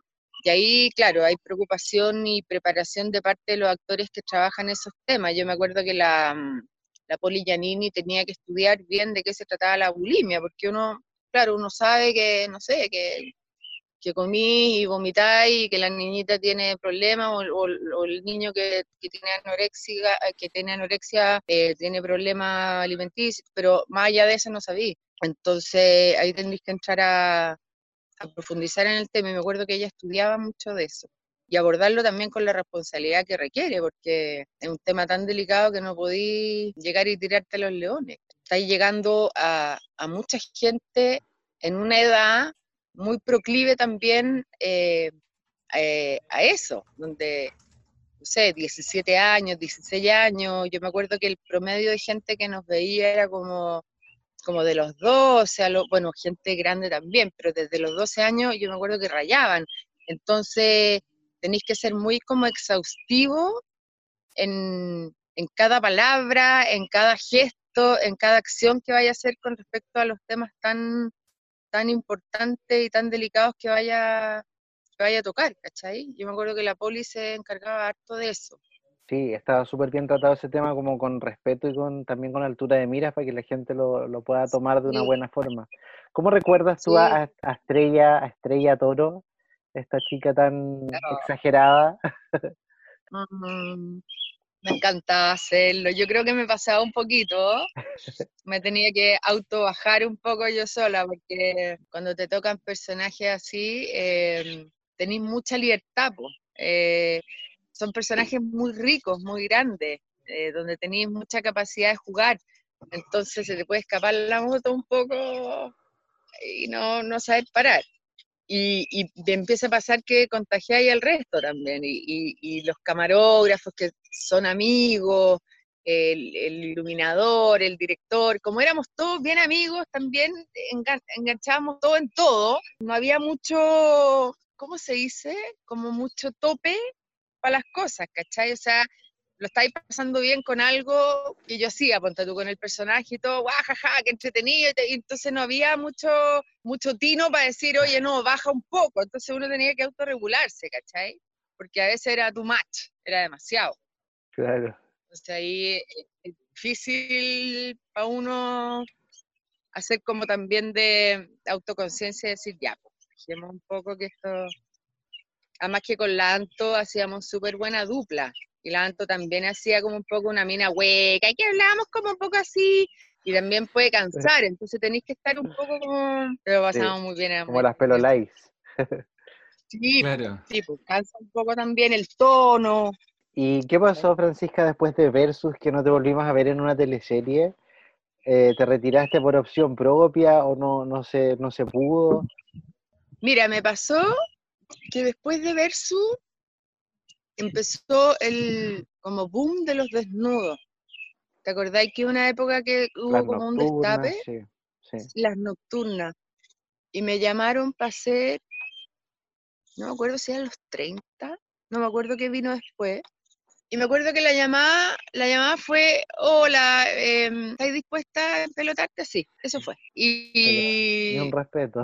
No sé, es la forma que, no sé si es... Como más directo también, ¿no? Pero sí, sí, es la forma, eh, pero me pasa a mí que tengo pudor con eso. ¿Cachai? Tengo una, una cosa, yo soy súper poco cartucha, pero no me gusta mostrar el cuerpo en la tele. Es una cosa que me pasa a mí y no, no estaba dispuesta y, y dije que no por ese motivo. Y el, el guion era súper entretenido. Eh, los 30 era, era una comedia bien entretenida, y, pero no estaba dispuesta y el, el guion era básicamente eso, me acuerdo que, que te empelotaba ahí cada dos segundos, o sea, conversaba y yo después vi unas, unos pedazos que cuando, cuando tiraba la teleserie al aire y era, hola, ¿cómo estáis? Te sacáis la ropa y tirabais, era como... Como, como, como teníais ese chip libre, era aprovechemos de mostrar, ¿cachai? Como que, que yo no tengo también. ni, por, claro, y yo no tengo ni un prejuicio en verlo y en que la gente lo haga, pero a mí yo no me siento cómoda. Entonces me acuerdo haber dicho que no eh, por ese motivo. Y después, no sé si hubo Floribella o algo así, pero me acuerdo que fue Floribella que me llamaron Sí. y me habían bajado, tú, una brutalidad el sueldo. Que, que claro, tú decís, te lo bajan porque, no sé, un 10%, un 20%, pero era una cosa estra- estratosférica, así como casi no te queremos y te llamamos por obligación, o sea, no sé. Y ahí Ya. dije, ¿sabéis que no? No, porque me pareció que era Barça, ¿cachai? Ya. Y después me llamaron para una tercera, que también era nocturna y también era, también había que empelotarse y todo, y dije que no. Yo pensaba que la cosa era así, como me habían llamado de repente y había aparecido en la tele y, y después había dicho que no, y después me iban a seguir llamando y, y no me llamaron nunca más. Se, se rindieron a la Entonces, tercera. claro, y después yo eh, tuve hijos, me fui a vivir a la punta del cerro, yo vivo en el Arrayán, tenía pegas de, yo trabajaba en locuciones y en doblaje, entonces tenía otras pegas y todo, me vine a vivir al Arrayán y me dediqué a criar, que era lo que quería un poco, como una vida más relajada y todo, y de repente llegó el minuto en que dije, ya, pues, quiero volver al teatro, a la tele, a todo, y empecé a llamar como diciendo, oye, hola, volví, y las pelotas, ay, ¿tú, qué, tú quién eres? ¿En ¿cachai? Había cambiado la gente, los productores eran otros, los directores eran otros, y tú, ah, tú eres actriz, ya, cuéntanos, ¿cachai? Y ahí me caí como de raja, así fue como, Oh. ¿cachai? Como, chucha. Es como empezar de, es como empezar de cero y igual harto tiempo después prácticamente. Es difícil Sí, po, entonces volver a insertarse en el medio. Empecé, empecé a hacer esa pega hace como cinco años atrás, como in- intentar volver, y me costó N, N. Y logré entrar a hacer una obra de teatro hace como dos años, tres años atrás, que después, bueno, vino el estallido social y se, y se acabó, y llevo un año sin, sin teatro, pero ahora estoy haciendo otras cosas, pero, pero lo heavy es que tú te retiráis y, y no existís, no, no estáis más, ¿cachai? Entonces, y uno eso no lo dimensiona, no, uno dice, ¿sabes que esto no me interesa? Siendo súper honesta con uno mismo. Claro. ¿cachai? No, no, esto no me interesa porque no estoy dispuesta a hacer esto, pero pensando que después sí te va a interesar otro proyecto y que sí estáis dispuesta y que sí te van a llamar para eso, pero es súper frágil, no, Sí, no exististe más. sí. Y también la industria que- ha cambiado estos últimos años, por lo menos esta última década ha ido variando mucho. No sé cómo ha- has visto eh, las producciones actuales, qué opinión te merecen, porque también vemos eh, canales que, que muestran, tienen los mismos elencos y los mismos tipos de personajes mucho rato, entonces es como que quedan un poco estancados, otras otras áreas dramáticas se cerraron. No sé cuál es tu opinión al respecto. Lo que pasa, lo que pasa es que creo que creo que antes había más presupuesto, entonces hoy día las teleseries que se hacen son con elencos muy reducidos y, y no sé por qué motivo se repite, es como un copy-paste de los actores. Y, y tú veí una teleserie con un elenco y la siguiente teleserie el mismo elenco pero dado vuelta. El que era pololo de este es pololo de la otra. Entonces tú decís, ¿por qué? Claro, ¿Cachai? el que ¿Por era pobre ahora hay- rico hay- y así. pero es el mismo actor. Y, Sí. y uno dice, ¿por qué si hay tanto más? ¿Cachai? Y, y hay tanto actor mayor, hay tanto ac- actriz más vieja que tiene tanta más experiencia, que tiene cosas entretenidas que mostrarte, hay tanto mundo por descubrir, hacer, que, que puede ser tan rico y no y siempre el mismo tema y siempre los mismos actores y las mismas actrices.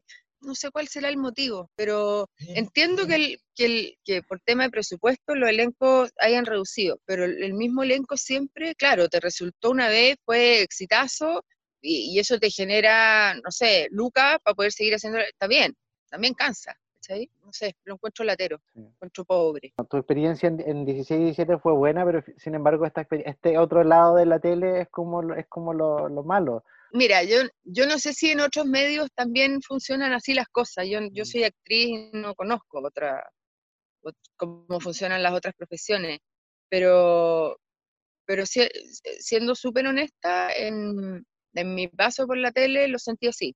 Eh, si te gusta, bueno, si no, hay 20.000 personas detrás tuyo y detrás de este personaje. O sea, es lo que hay. Esta es la plata que hay, este es el personaje que hay, y no te gusta, no, nomás. Que me carga la palabra rostro, pero cuando tú no eres rostro, lo da lo mismo. Eh, les da, le importa un coco. Eh, y yo nunca lo fui, ¿cachai? Entonces, claro, me imagino que hay más cuidado con, con las personas que son famosas, ¿cachai? Eh, ahí las cuidan y le ofrecen mejores presupuestos, no sé, ¿cachai? Pero la gente que es como el, el, actor o la actriz que están ahí como dentro del reparto, que, que son como, son famosillos, ¿cachai? somos desechables. Totalmente. un contrato por la teleserie y de ahí, chao. Sí, y, eso es súper ingrato. es ingrato no por el que, por el tema de que te reconozcan o no. Poco es no valorar eh, el trabajo que tú has hecho también para ellos. Porque ellos no te están dando solo una oportunidad a ti, sino que también tú les estás dando a ellos una parte importante eh, de tu trabajo para que ellos también tengan un producto final que va a ser un éxito como el que fue, por ejemplo, 16 o 17. ¿Cachai? Claro, después tú podías optar, quiero a esta persona o no, como en cualquier otra vega, pero, pero no te aseguran nada, no tenés SAPRE, no tenés contrato, no tenés... Entonces, súper, para uno es súper, eh, está ahí en súper desventaja, ¿cachai? Ahora, uno lo toma porque el medio es súper chico, ¿cachai? Y te da vuelta en eso y, y es lo que hay y, y es súper te hacen ver que es súper como, eres súper privilegiada de estar aquí. Francisca, te deseamos entonces lo mejor, ojalá que se acabe pronto esta pandemia para que todos volvamos a la normalidad, a nuestras actividades. Pues. Y te agradecemos por estar con nosotros en este capítulo de Reyes del Drama, así que mil gracias. Oye, les agradezco a ustedes, me encanta lo que hacen, me encanta que hagan esto, lo encuentro muy bonito, un lindo trabajo. Buenísimo. Felicito. Muchas gracias. Reyes del Drama. Bueno, y eso fue la entrevista que tuvimos con Francisca Tapia en exclusiva para Reyes del Drama, donde nos contó las verdaderas razones por las cuales se alejó de la televisión, así que esperamos que apenas pase todo esto de la pandemia y, se retomen de nuevo las producciones audiovisuales o el teatro, podamos ver de nuevo actuando a Francisca, porque igual era muy divertida ella. Y a mí me gustaba como su rol de comedia o también en drama, que después se vio un poco en Versus. Chispeante. Así que todo el éxito para Francisca y ojalá la podamos ver de nuevo en alguna Exacto. Y si no, en el teatro, donde ella igual ha participado después de este hostil mundo de la televisión, Jorge. Así es. Sí. Oye, y bien hostil era 17. Siento yo que eh, era una teleserie un poco más sórdida que 16, porque trataba temas mucho más oscuros eh, esto de esta... Sí, más policial. Claro, más sí, puede ser. Este personaje medio suicida que te comentaba antes de Pablo Cerda, que en los últimos capítulos se descubre que él tenía todo este rollo con el papá, era porque descubre que el papá era gay. El papá le confiesa, o sea, eh, después, a medida que se desarrolla la serie, él descubre que su papá tenía un amante que era un doctor. Cosa que igual, eh, a lo mejor en esa época pasó muy colado, pero igual es interesante que toquen este tema en una teleserie juvenil. Porque él tenía todo este drama con la psicóloga, con, que era Cata Guerra, que es divertido ver la serie de psicóloga.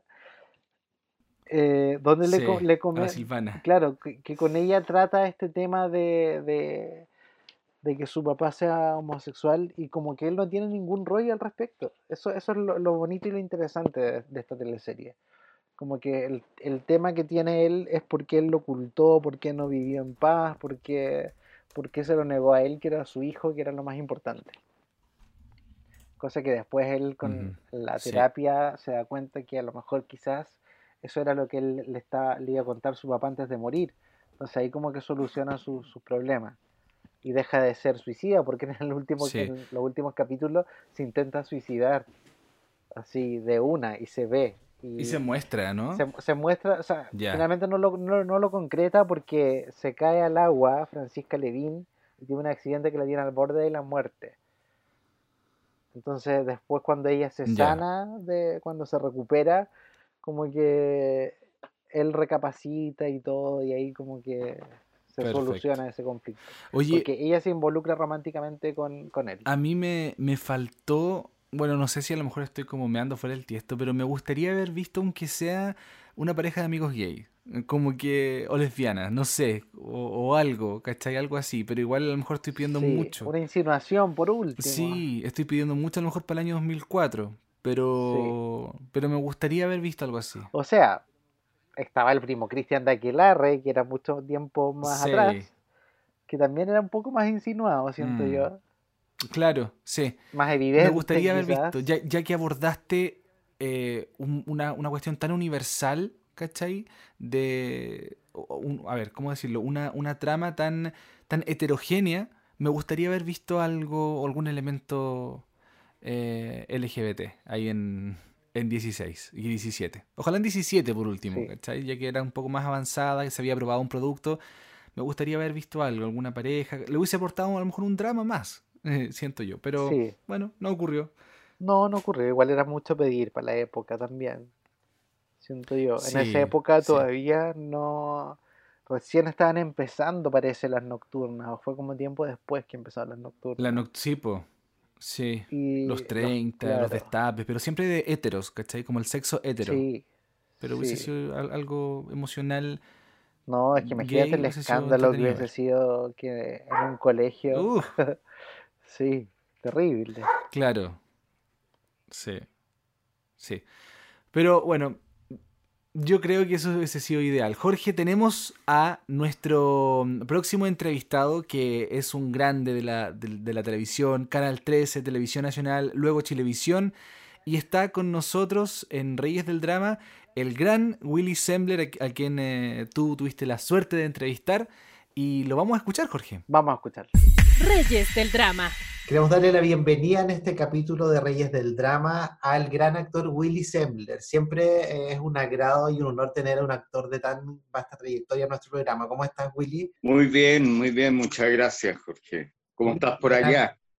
Bien, todo bien. Oye, en agosto vimos la noticia que Willy Sembler anuncia su retiro de la actuación por COVID-19. ¿Qué tan así es? Porque a veces los medios como que manipulan un poco los títulos. ¿Es, cierto esto? Eh, no, mira, más que, más que un, un retiro, es una reflexión sobre las posibilidades del teatro, así como las posibilidades de, de los conciertos en vivo o cualquier cosa que una a la gente estrechamente físicamente. Y el teatro tiene esa cuestión, sobre todo el teatro independiente, en el que mm, nosotros ganamos por ticket cortado, entonces no sacamos nada con hacer butaca por medio, ¿cachai? Pura, pura pérdida en ese sentido. Entonces lo que planteé era la reflexión de que el teatro había dejado de ser rentable y ya no, no era factible vivir de él acá, ni yo creo, bueno, en Europa son subvencionados, son otras cuestiones, pero acá no.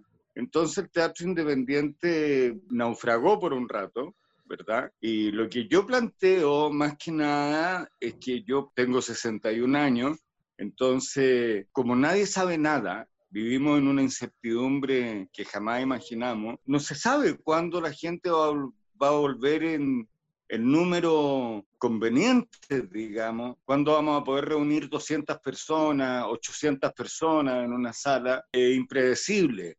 Entonces, por mi edad, yo lo que planteé es que yo creo que no voy a alcanzar a volver en ese sentido. Ahora, igual se han dado algunas oportunidades en esta ventanita, aprovechamos de hacer una película eh, que estaba pendiente por lo demás. Tengo una obra de teatro pendiente con Cristian Campo, gran amigo mío. Entonces, y esa, eso, su- eso y otra película más son compromisos que tengo pendientes para cuando se pueda hacer. O sea, no No estamos es cerrados Yo me definitivamente. retire. Claro. No, no, no, es que la, la vida y las condiciones de la vida Sí. siento que me están retirando. No, pero sí, todavía joven. Y, y muchos actores también ha- han adoptado esto No, de hacer teatro no por. Zoom también. No sé si te seduce esa Eh, idea sí. o, o Sí, no. yo hice una, yo hice una con Pato Pimienta, eh, donde estaba la Solange Lackington y la Kiki Rojo también. Y lo hice porque también con el Pato somos muy buenos amigos y la productora que era la Andrea Pérez de Castro, también muy amiga mía. Fue como una cosa de, de club de amigos. Quedamos todo en el aire, como si hubiera sido un nuevo 11 de septiembre del 73, así, una cosa por el estilo. Y se buscó este formato, yo participé y creo que va, este formato va con el tiempo tal vez a encontrar un género y se va a transformar en una cuarta alternativa, ¿cachai? Pero el teatro pegado con scotch a la pantalla del computador, eh, casi todas las obras se tratan de alguien que se está terapiando, de cosas por el estilo. De hecho, la que hicimos nosotros se trataba de eso, de terapia eh, con una sexóloga por el encierro, en fin. Entonces yo creo que con el tiempo va a encontrar su, su nicho y su, y su género propiamente. Ahora, no lo volvería a repetir, ¿ah? porque harta pega igual. O sea, eh, la gente puede que no se dé cuenta, pero pero detrás de eso igual hay 10, 15 ensayos, Eh, ponerse de acuerdo, producirlo cada uno en su casa, coordinarse, bla, bla, bla, las pruebas de que te tenéis que enchufar directo al wifi para que no se caiga la señal, etc. Y lo otro, lo, lo, que sí encontré muy, muy, muy bonito era que se conectaba gente de todas partes de Chile. Eso ha sido lo bueno, sí y como que estar en la casa de uno y conversar con uno en directo le da un plus a eso. Entonces, por ahí yo creo que va a encontrar una, una forma definitiva, se va a terminar de definir lo que en este momento todavía está borroso. Claro, eso ha sido súper de gran utilidad porque finalmente muchas obras de teatro de gran calidad eh, por lo general se dan solamente en Santiago, entonces de cierta forma igual ha sido cierto un poco, un poco elitista quizás el acceso al teatro en regiones. Entonces acá con, este, con esta experiencia a través de Zoom podemos ver que alguien en Arica, alguien en Punta Arenas puede conectarse y compartir con el actor y la gente lo valora muchísimo. Como también ha valorado eh, la existencia de YouTube en pandemia con las teleseries eh, antiguas, el cine a través de plataformas de streaming. Eh, algo que finalmente ha ayudado mucho a la salud mental también de la gente que ha estado encerrada tanto tiempo. ¿Cuál es tu visión de, que el gobierno haya dejado tan solo a los artistas, siendo que finalmente eh, también eh, emprenden una labor de primera necesidad, de cierta forma? bueno, no es ninguna novedad para nosotros, ¿no? O sea, los artistas siempre sufrimos una relación con, con, los no artistas, digamos, no con el público, sino que con los cargos, ¿cachai? Como que no entienden nuestra profesión, como que ¿para qué sirve el arte? Es como que en el caso específico de los actores, es que como que todo el mundo mira a los actores con cierto resquemor, como si perteneciéramos a un club medio, a una secta media secreta, ¿cachai? Y que tuviéramos hábitos distintos. Y no pasa nada, o sea, para variar nos, arreglamos entre nosotros mismos, por eso el formato de, del Zoom. Yo personalmente pienso que el teatro, como en el Renacimiento, después de la Edad Media, que también tuvo su peste negra, y qué sé yo, no nos olvidemos que la Edad Media duró mil años. Entonces, renacer de ese estado de cosas tan larval en que quedó todo, fue el renacimiento, fue la creatividad y el teatro se vio en las calles primero. ¿ah? Y nacieron géneros como la comedia del arte, que es un teatro con máscaras de la que viene Arlequín, ponte tú, que, todo el mundo lo conoce más. Eh, yo creo que, ese, que, que aquí la mayor esperanza que tenemos es que haya un renacimiento en todos los sentidos, ¿ah? en que haya una humanidad más consciente, más empática, todo todas estas palabras que ya hemos escuchado tanto, pero que son tan reales en este momento, una humanidad que tome conciencia del otro, que tome conciencia que, que de los valores de la vida, que tome conciencia que hay que cuidar el planeta, que tome conciencia, etcétera, de tantas cosas que no son el dinero, ¿verdad? Y no un sistema eh, que nos ha involucrado a todos sin, sin que no haya ni preguntado en, en deudas, a final de cuentas, ¿cachai? No, no nos preguntaron y estábamos el 90% de la población del mundo hasta la oreja. Yo creo que el teatro va a tener que renacer en las calles, porque además hay un factor psicológico. El público eh, se agolpa en los moles, pero no se agolpa en los museos. ¿Cachai? En los 90 después eh, viviste también el, eh, el, este, este abrupto cierre del área dramática de Canal 13 que por mucho tiempo estuvo sin hacer teleseries. Eh, luego vuelves a TVN, donde interpretas al director Manuel Arias, el director de la, del Colegio Antumapu en 16, mm. que tuvo tanto éxito que se hizo 17. ¿Cómo recuerdas esta teleserie, la primera teleserie juvenil, que fue muy exitosa también? Sí, fue bien exitosa, captó a todo el público adolescente, lo identificó y, y por eso se hizo la réplica después. No la réplica, pero la segunda parte. La segunda parte, sí. Y, y, lo que estaba sucediendo ahí en el fondo era que TVN estaba armando un semillero de renuevo, ¿verdad? Porque eh, todos los que hacían de alumnos del colegio salieron muchos cabros que quedaron en la área dramática hasta el día de hoy. Tenemos a Matías Oviedo por ahí, tenemos no sé, a la Luz Valdivieso, etcétera, la Feña Urrejola, tanta gente que, que partió ahí cabros chicos y que tuvieron la suerte de entrar en eso y, y era un semillero, o sea, era un, era un a, lo, a, lo, a los seniors no, nos decía la, los directores o los ejecutivos, quien fuera, eh, oye, aquí esto es una, es una prueba para estos 20 cabros, ¿cachai? Para ver quiénes se quedan con nosotros, porque tenemos que renovar rápidamente el, el, la generación joven. Ya, ustedes ya no son jóvenes, adolescentes, digamos, o veinteañeros, ¿cachai? Tenemos que tener a la, a la juventud.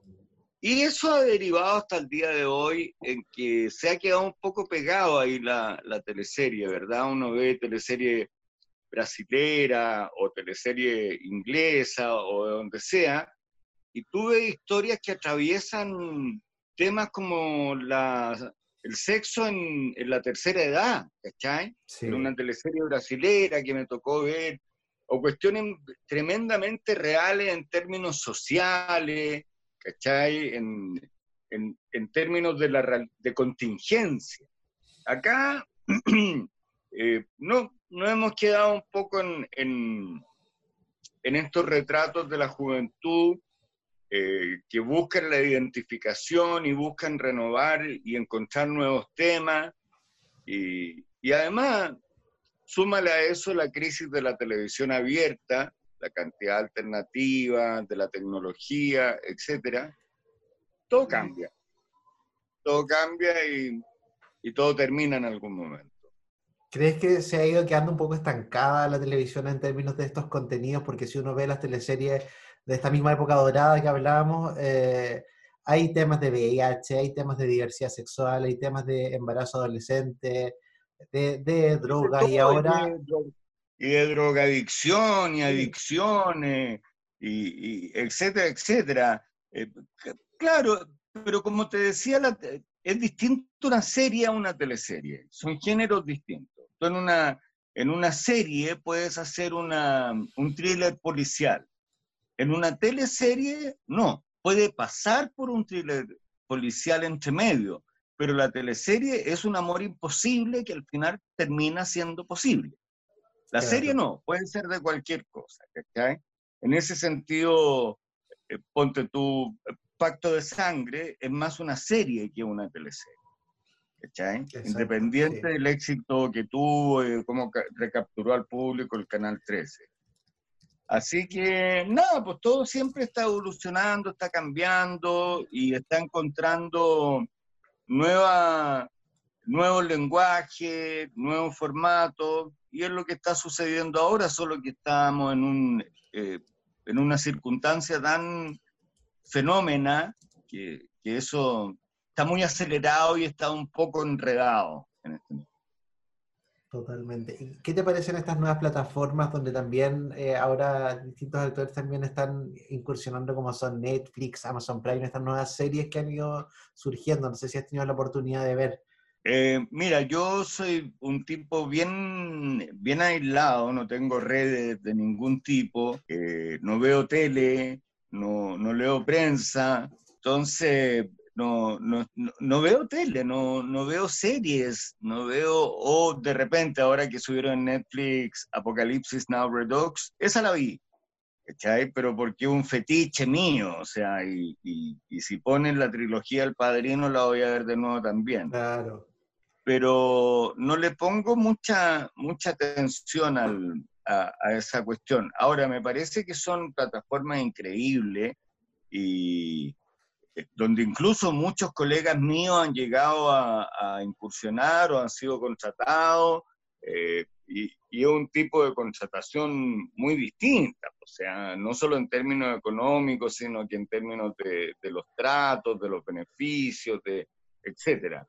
Así que yo creo que por ahí se va a desarrollar la cosa y son plataformas que las podéis ver en el celular, en el computador, en el notebook, en la tele, en lo que queráis. Entonces, para allá va la cosa, sin duda. De hecho, Bala Loca, donde aparecías, también está en Netflix. Entonces, igual ha sido súper bueno porque la gente que no la pudo ver en la tele eh, puede acceder por ahí. Y aparte que la televisión últimamente nos está privilegiando mucho eh, colocar series, eh, las ponen pésimos horarios, entonces finalmente son pocos los que, la pueden qué, ver. ¿Sabéis qué pasa, Jorge? Que esa cuestión la hemos conversado mucho los actores, es muy loca, es muy loca, porque los canales, cuando las series o las teleseries no son de su propia factoría, sino que son de una productora externa que la Sí. hace y el canal la compra, ¿cachai?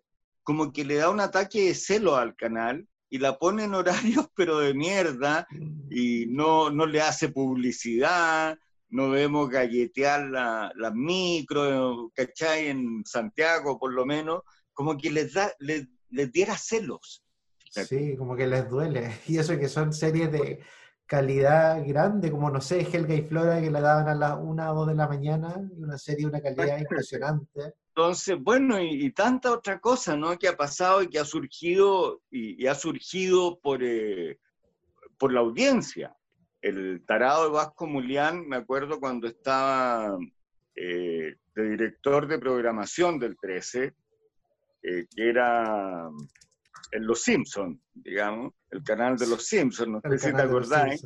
Obvio, sí. Y, claro, y que, y que sacó este argumento de la señal de programación abierta, sale, imbécil de mierda, weón, no tenía idea de televisión, ¿cachai? Eh, eso terminó hundir a Canal 13, pero lo que te quería decir es que cuando él estaba en programación, se hizo, se hizo, se hizo la primera temporada de los 80, de mi gran amigo Boris Cuecha, y Vasco Mulián apostó una caja, unos vinos carísimos, a que iba a ser un fracaso rotundo. Y mira lo que fue, ¿cachai? Entonces, sí, puta, hay sensibilidad, hay sensibilidad, hay inteligencia, intuiciones, que, que, ciertas personas no tienen la capacidad de jugarla, y entre ellas estaba como Lian, por supuesto. Sí, porque terminaron de destruir el área dramática de Canal 13 ese tiempo que le costó tanto tiempo repuntar después. O sea, recién con Macho uh. volvió un poco a, resurgir dentro de pero, la ceniza. Pero volvió una, volvió una permanente a un equilibrio muy precario. Ya nunca fue la época de playa salvaje, de bajo control, de adrenalina, ¿cachai? Que eran era, sí. esas teleseries tremendas, que se construían unos tremendos sets, que uno se pegaba para empezar la teleserie un viaje al, al Caribe, ¿cachai? Para hacer las primeras locaciones allá. Nunca más volvió a hacer. Bueno, Willy, ¿en qué te vamos a ver próximamente? Ayer eh, acabamos de terminar una película que ocupamos justo esta ventana y tuvimos mucha suerte. Eh, una película que estaba programada para hacer en abril, ¿ya? Y que, bueno, se abrió esta ventana y se hacía ahora o nunca, y que se llama La um, anunciada muerte de Willy Sembler una especie de John, ¿quién quiere ser John Malkovich? Ah. Una especie de, de Bird, ¿cachai? Buenísimo. Y es una película sobre teatro.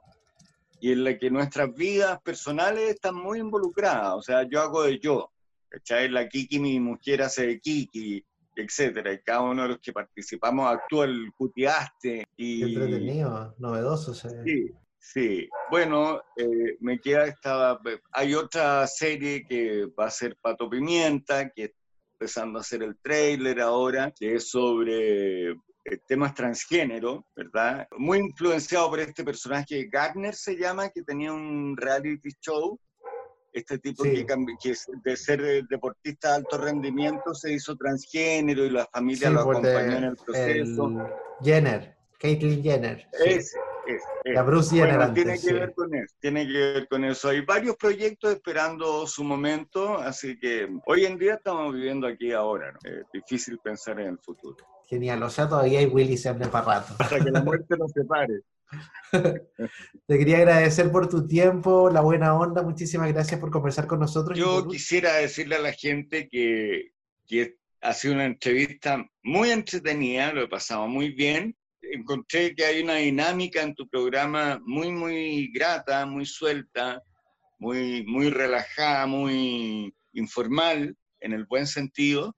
Y lo invito a escuchar mis opiniones respecto a distintos temas emulando al Dalai Lama, eh, son opiniones mías y yo soy Willy, yo no soy nada más que Willy Sembler, pero tampoco soy menos que el Dalai.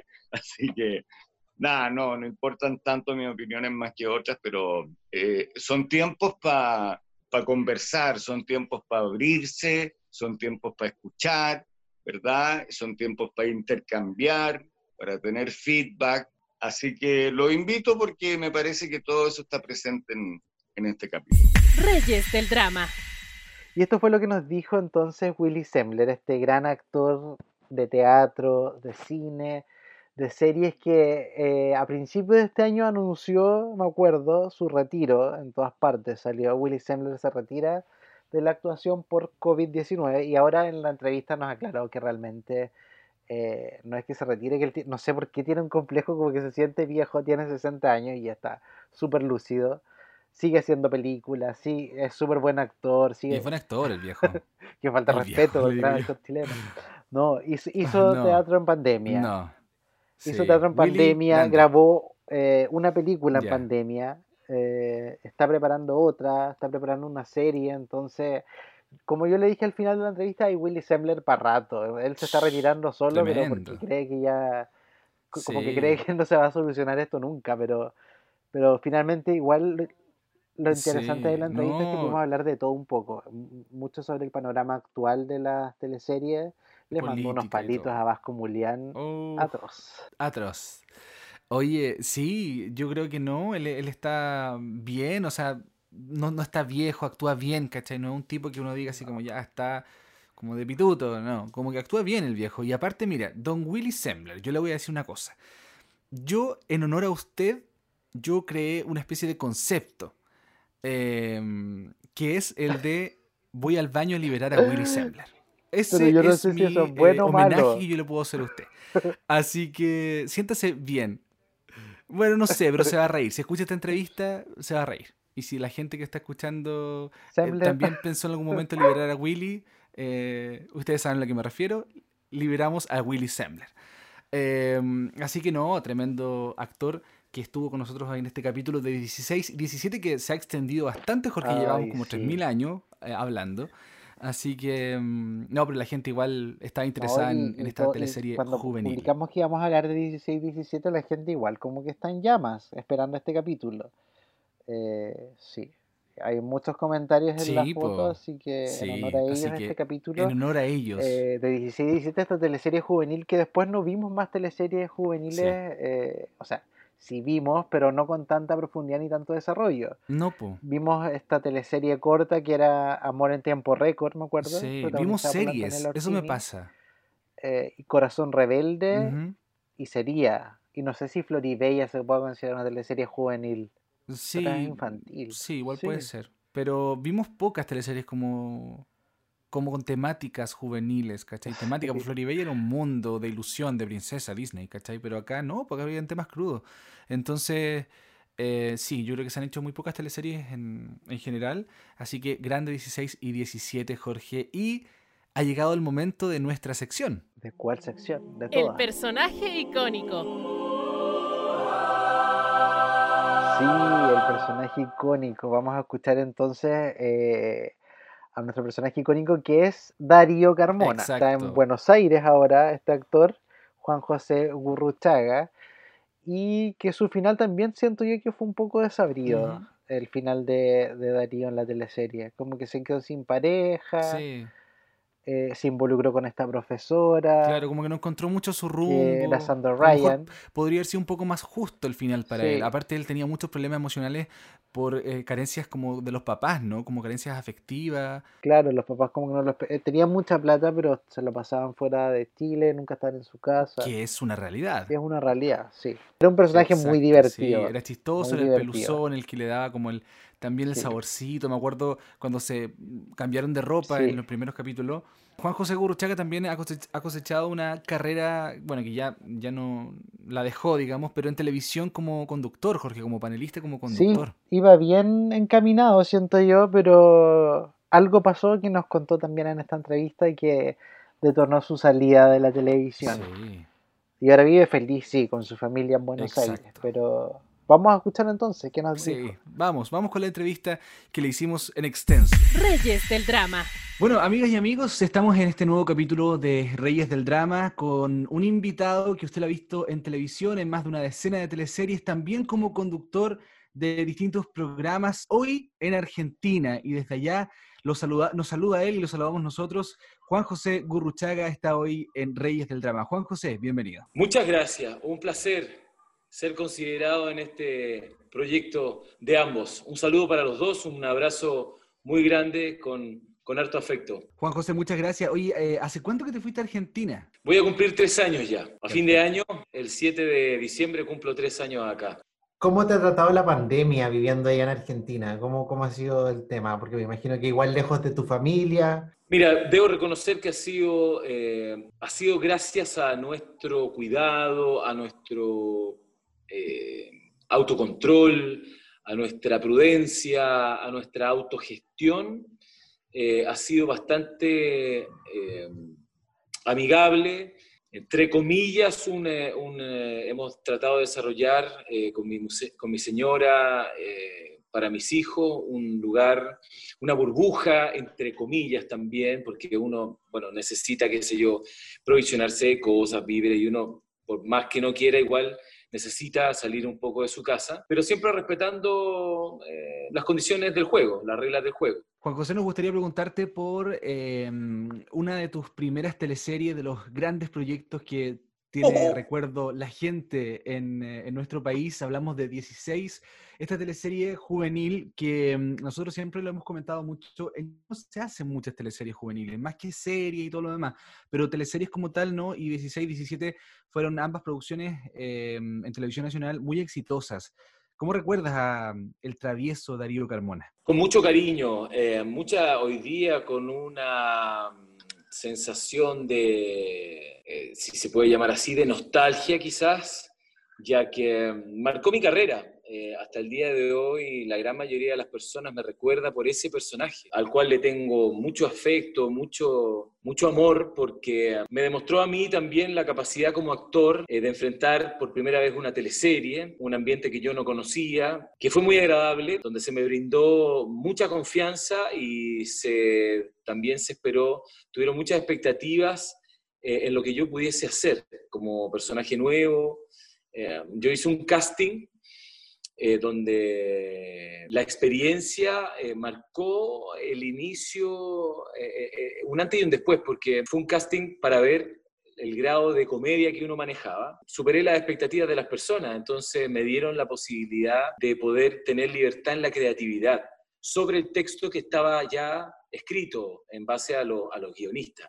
O sea, yo prácticamente era una de las pocas personas que podía improvisar dentro del texto siempre y cuando, eh, bueno, yo también me lo, me lo planteaba como un respeto hacia el, hacia el otro actor o actriz que se aprendía su libreto con un inicio y con un final, trataba de que mi improvisación estuviera dentro de los parámetros y yo poder terminar con lo que sí estaba escrito. Pero bueno, eh, en relación a eso, la generosidad de Fernando Rejola y de todo el elenco que me tocó interactuar, eh, nunca tuvo un problema, al contrario, siempre nos cagábamos de risa, siempre si yo inventaba algo que se me ocurría o en el ensayo o en la misma escena, ya grabando, era una situación que era, era una espontaneidad, era el, era la inspiración automática. Nada, yo salía con cosas que en algunos momentos había que frenar la escena porque eh, mi director en ese caso, en ese momento me decía, Burruchaga, o sea, estallaba en risa la situación, pero me decía, eh, viejo, son las cinco, van a ser esta a las 5 de la tarde. Entonces ya el nivel de la, de la talla o de, de la improvisación era como algunas veces para las 10 de la noche quizás para las 12. Entonces, obviamente volvíamos a repetir la escena y eh, no había ningún, eh, no había ningún pero, porque en el fondo toda la gente se daba cuenta que no era, por mi parte, burlarme de nadie, sino que al contrario, poder contribuir al proyecto, básicamente. Claro, esta teleserie tuvo eh, récord de audiencia en ese horario porque no se habían visto teleseries juveniles antes, y después surge esta otra propuesta de hacer 17 ¿Cómo estaba pensado desde un primer momento hacer dos teleseries o, se fue proponiendo de acuerdo a cómo le fue al anterior? Porque el personaje igual siguió de largo finalmente, la historia continuó, la de Darío Carmona. La verdad, la verdad, eh, esa información en ese momento propiamente tal, yo no lo manejé pero sí después de terminada la primera temporada, o sea, de, terminada la primera teleserie básicamente, yo eh, se me acercó una persona, que no voy a dar su nombre porque la verdad que me dio una información muy confidencial, y me dijo, lo único que te puedo decir, me dice, es que tú y, y otra actriz eh, fueron evaluados como los mejores personajes de la teleserie por la audiencia que, vio la teleserie. Y tu personaje básicamente también eh, en el desarrollo de la, de la, misma, porque nosotros igual hicimos una teleserie que nunca estuvo al aire y nosotros grabando, esa, esa experiencia la viví después en otras teleseries. Entonces, los feedback eh, se tenían que hacer desde un comienzo prácticamente. Eh, yo creo que se empezó a grabar, se volvieron a hacer esas típicas encuestas y yo creo que ahí modificaciones tienen que haber existido en relación a las historias que tenía la teleserie. Eh, y ahí se fueron potenciando y yo creo que, bueno, y lo noté eh, eh, claramente porque de un capítulo desde el 1 hasta el 5 me salté de grabar, qué sé yo, dos, tres escenas diarias a empezar a grabar 16 escenas diarias. Entonces, claramente ahí yo dije, wow, aquí hay, un, hay algo, algo está pasando, algo importante está pasando. Oye, Juan José, esta teleserie eh, abordó temas súper importantes, eh, obviamente también muy de la mano con el rol de la televisión pública, ¿no? Eh, por ejemplo, como el embarazo juvenil, problemas o desórdenes alimenticios, ¿verdad? En fin, o incluso lucha de clases también. Cuando ustedes se sentaron en la primera reunión, ¿se les explicó esto? Es decir, esta teleserie iba a ser un poco disruptiva, hablar ciertos temas que antes no se habían tocado en otras producciones. Sí, se, se, explicó em, la estructura vertebral de la teleserie y dentro de esas vértebras siempre se dijo que existía la posibilidad de la profundidad, del desarrollo, em, donde, como lo dices tú y lo, lo describes muy bien, em, se tocaron temas bastante sensibles y yo creo que donde lo más probable es que ya eran los tiempos como para poder tocarlos eh, abiertamente y que fuera también a través de eh, eh, circunscrito en el entretenimiento, un entretenimiento con un mensaje, que, era que era la teleserie propiamente tal. Llámese el horario, también tenía ciertas limitaciones, un horario no es lo mismo a las 5 que a las 9 ni que a las 11 de la noche, eh, y claramente yo creo que estuvo justo para la época. Yo creo que los tiempos que se vivían en esa oportunidad, ser más transgresor que eso ya era, eh, yo creo que romper el encanto del formato de esa teleserie. Era pasar ya a una situación demasiado dramática eh, y quitarle mucha frescura, mucha inocencia de ese grupo juvenil. Porque sin ir más lejos, bueno, estaban los papás, estaban los profesores que también eran papás de algunos de los alumnos, Eh, pero sí, eh, pero yo creo que no, en ningún caso, ninguno de esos personajes se le mostró o se desarrolló en lo más oscuro de, de, su ser, básicamente. Un una como, como, una especie de um, teleserie nocturna, ¿no? Una cosa así. Por supuesto, exactamente. Exacto, exacto. Yo creo que se manejó muy bien eh, esa línea editorial, esa magia de, para ese horario. Para ser más transversal, claro. porque también eh, cuando uno hace temas más complejos, también la complejidad por ahí puede generar un rechazo, una falta de entendimiento, porque muchas veces eh, la adolescencia o quizás más abajo de la adolescencia no se está tan preparado para poder entender algo así. Oye, y por lo mismo imagino que no hubo mayores críticas eh, por los temas que se abordaron, ¿no? Desde mi perspectiva, yo creo que fue una buena crítica, eh, fue generoso el medio, em, pero yo creo que la, más que la crítica, creo que la aprobación del público, en como lo señalan ustedes, estaba en la sintonía o sea, la convocatoria, yo tengo amigos, eh, gente conocida que me decía, yo corría a mi casa para llegar a ver la teleserie, bueno, o sea, no me la perdía por nada del mundo, éramos, eh, nos construí, eh, a nosotros nos hicieron construir una historia que quedó, que, es parte hoy día del recuerdo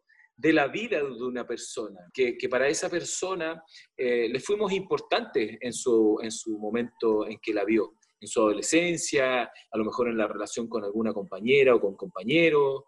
Eh, creo que desde la perspectiva que se mide, desde, desde los géneros, eh, a cada individuo eh, fue un aporte social también, un aporte para, para, muchas generaciones, y no solamente adolescentes, yo creo que hay papás que también hoy en día, si he tenido la oportunidad de tener una experiencia de que me detengan en la calle y me digan, oye, viejo, te pasaste, oye, que me cagaba la risa con tu personaje, pero qué tan bien, qué, qué, qué, buen trabajo me decían el otro lado que tenía, el otro lado triste de mi personaje, que era un tipo que eh, estaba muy bien económicamente gracias a su familia, pero vivía con la persona con la cual trabajaba, con su nana, que lo adoraba, pero sus padres eran súper ausentes, pues estaban eh, a través del teléfono, de una carta, un mail, eh, y la presencia era la plata y la, infraestructura donde el tipo vivía.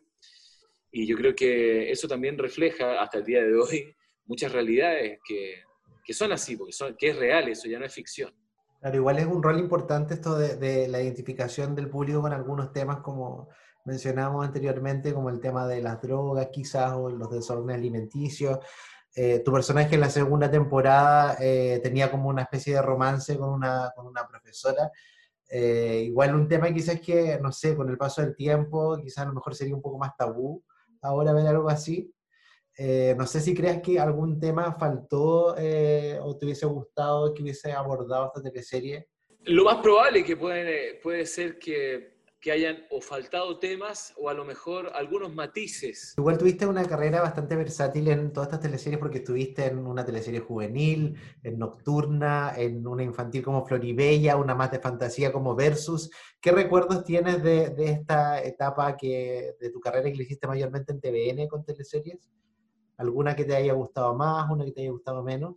Oye, José, tú, también estuviste eh, con distintos roles como panelista, como conductor también, eh, en Pasiones, por ejemplo, en Televisión Nacional, también en el cable, y una de tus participaciones más importantes fue en Así Somos y en Mañaneros en la red, donde estuviste como conductor eh, durante dos años en un programa como Así Somos, que igual es, es bastante conocido, bastante popular, es como el programa tras noche que, que tenía Chile hasta cuando llegaron los, los late.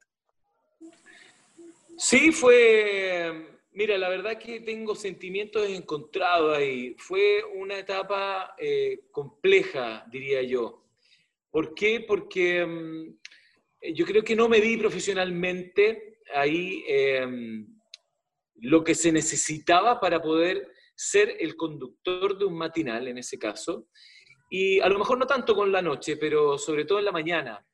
Creo que ahí haciendo un... Eh, una autocrítica, creo que el, poncho me quedó grande. Creo que no estaba preparado para abordar eh, lo misceláneo que es un programa como ese, donde se habla de muchas cosas, donde hay que tener mucha información, ya que uno era el, uno, uno era el conductor, uno de los conductores del programa, y creería que en algún momento ya me, entró a pasar la cuenta y me empezó a cansar el programa. Eh, no, no por ser franjeado, ni tampoco por la cantidad de horas, sino que era por, por esos cambios abruptos y por muchas veces eh, por temas que yo sentía que no me sentía cómodo hablándolos. No, nunca me sentí cómodo hablando de la vida de otras personas eh, y tener que juzgar. Eh, no, eso nunca me hizo sentir cómodo.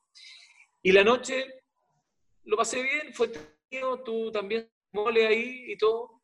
Yo creo que de lo que aparecía en pantalla, que es lo que más importa al final, eh, fue entretenido, fue entretenido eh, conocer ciertos personajes ahí como, como grupo, eh, pero también creo que ahí el tema de lo ego era muy fuerte, era muy fuerte en ese programa. Y, y gracias a Dios yo siempre tuve claro quién era, entonces por ahí eso a algunas personas le chocaba y lamentablemente como siempre he sido frontal en la vida, nunca me guardo las cosas y cuando me las he guardado es porque realmente creo que voy a hacer mucho daño si es que las digo. Eh, no tenía problema en decirlo y, muchas veces tenía, ¿cómo se llama?, eh, momentos eh, difíciles, ásperos, si se puede definir así, pero que yo creo que también contribuían desde el punto de vista profesional a que el programa tuviera un contenido, de que uno, como, como elemento, como, como persona que, que trabajaba ahí, contribuyera y no fuera un zombie pues, cuando dentro del programa. ¿cachai? No fuera uno de los zombies de Salfate. Entonces, digo como entre lo que él, de los temas que tenía, entre los ovnis, los extraterrestres, Juan José, eh, siguiendo este tema de Así Somos, eh, claro, tú mencionabas que, que, mm, que hubo eh, a lo mejor un tiro y afloja, a lo mejor una relación más bien tensa, áspera, eh, en ocasiones, digamos, pero estos enfrentamientos fueron por temas de contenido, por ejemplo, porque habían contenidos que no te parecían, eh, o por temas de diferencias de opinión, a, qué tanto llegaron? Yo creo que era una, una partida por el contenido y lo otro partía también era parte del trato. Yo creo que habían, habían por ahí malos tratos malos tratos, diría yo, sí de frentón. Había un, trato que no era, para mi gusto, no era el correcto. No, a mí nunca me enseñaron... ¿Hacia ti o entre ustedes? en un comienzo hacia mí no, después ya la cosa se empezó a generalizar. Yo veía que las mujeres no las trataban muy bien. Eh, y ese ninguneo a mí no me parecía. O sea, creo que de la escuela que yo tengo, llámese, o de, lo, de, de la formación que yo tengo, desde la ética, desde mi casa, hasta la instrumentalidad que me dio la escuela, el colegio, la universidad. Em, siempre creo que el desarrollo de eh, los grandes proyectos en los cuales trabajé siempre estuvieron em, bañados en el respeto. Creo que es básico para poder, ¿cómo se llama hoy día, trabajar. Y, y cuando no existía, todo se, todo se diluía, o sea, todo, todo tema eh, pasaba a segundo plano. Entonces, cuando ahí aparecía, por eso te digo que ahí aparecían los egos, que eran mal entendidos, que las personas no se sabían ubicar dentro del rol y con mayor razón. Si tú tenías ahí un rol importante, eh, partiendo desde una dirección hacia abajo, eh, yo creo que faltaba liderazgo, creo que faltaba un buen liderazgo, donde las personas desde la humildad eh, pudiesen transmitir, como para tú sentirte con la confianza de que lo que estás haciendo estaba bien, estaba bien hecho, estaba bien ejecutado. Entonces, cuando ya empezaban las discrepancias o empezaban las incomodidades, y frente a esas incomodidades no había una apelación o no había una posibilidad de cambiar y había prácticamente una imposición, yo creo que eso ya comenzó a, destruir el ambiente empiezas a despertar en las mañanas eh, sin ganas de ir a grabar y todo lo demás, me imagino. Por supuesto, por supuesto. Y si eso eh, en el fondo es una, es una, estrategia, es una forma de, liderazgo, eh, no la comparto en lo absoluto, en lo absoluto. Y si también es una forma de querer destruir un grupo, encuentro que hay pocas agallas y poca decisión desde otras esferas como para decir, oye, ¿sabéis qué más? quiero que ustedes se vayan, quiero hacer otra cosa. ¿Cachai? Porque claro, ahí obviamente en los compromisos contractuales es muy difícil poder llegar y, y acabar cosas así de sopetón, porque obviamente los términos económicos por ahí, las sanciones, lo que significa hacer eso, son costos muy altos, obviamente. Bien potente lo que dices, Juan José, porque eh, mencionas tú que había malos tratos a las mujeres. Eh, ¿Era por qué? ¿Porque conducían mal? ¿Porque no manejaban eh, la información en las grabaciones? ¿Algo en particular que motivaba esa violencia? Sí, en general, claro, era la ejecución. Es como, por darte un ejemplo, uno es, uno es, ponte tú como persona. Yo soy actor y voy y me presento y me dice, mira, preséntate este papel, vamos a hacer una audición eh, perfecto, ya, tú vas a trabajar con nosotros. Entonces, listo. Eh, y las condiciones del juego son llegar con el texto aprendido y que tú como actor des lo mejor y hagas tu mejor interpretación y nosotros te damos la confianza, por eso te, traje, te, te trajimos acá y queremos que seas parte de este equipo. ¿Ok? Entonces, cuando tú empezás a jugar y empezás a hacer tu trabajo, empiezan a aparecer estos pequeños detalles que se empiezan a agrandar y empiezan a menoscabar tu trabajo. Entonces tú decís, ¿para qué me llamaste, Juan? ¿Para qué me llamaste si tú al principio partiste diciéndome que eh, en mí? Que... Entonces, si tú quieres que corrija algo, dímelo de buena manera para yo sentirme cómodo, lo podemos hacer, lo podemos conversar, nos podemos tomar un café o podemos salir a comer, no sé qué sé yo. Pero creo que mm, de la forma en que se, se decían las cosas, era para bloquear a la gente, básicamente. Y, mm, y yo creo que para un par de cosas más, pero pero en definitiva era, era complicado, era complicado. Yo creo que ahí muchas personas eran las responsables que sabían y muchas veces era mejor mirar para el lado, hacer la vista gorda y, y punto. Claro, ¿crees que, ¿crees que el tema de la animación en, en televisión y en algunos programas te alejó de las teleseries? ¿Te fue alejando de a poco de la actuación? En algún, o sea, nunca dejé las ganas de hacer teleserie. Por ahí... Eh, como cuando, cuando se me presenta esta oportunidad de conducir un programa que más encima se podía actuar, que fue Los Improvisadores, con eso yo eh, comencé a conducir establemente un programa de televisión como conductor. Me empezaron a llamar eh, mucho rato de Megavisión, eh, Mega me decía, ven, acá tenemos unos formatos que los traen de mall, queremos que tú seas el conductor y bla, bla, bla, y los miraba los programas y no me gustaban. Eran programas de entretención y todo, algunos gaming show y toda la cuestión, pero yo decía, no me llama mucho la atención. Había uno donde eran como 30 mujeres, un tipo en el medio y había que buscarle mm. pareja, dating show, por ejemplo, no, no, no, no, no me llamaba la atención, nada. Entonces los improvisadores para mí fue marcando de a poquito el, el, el, aprender a ser un conductor, a manejar tiempo, ritmo, etcétera, etcétera, a leer eh, publicidades, que yo no estaba acostumbrado a eso.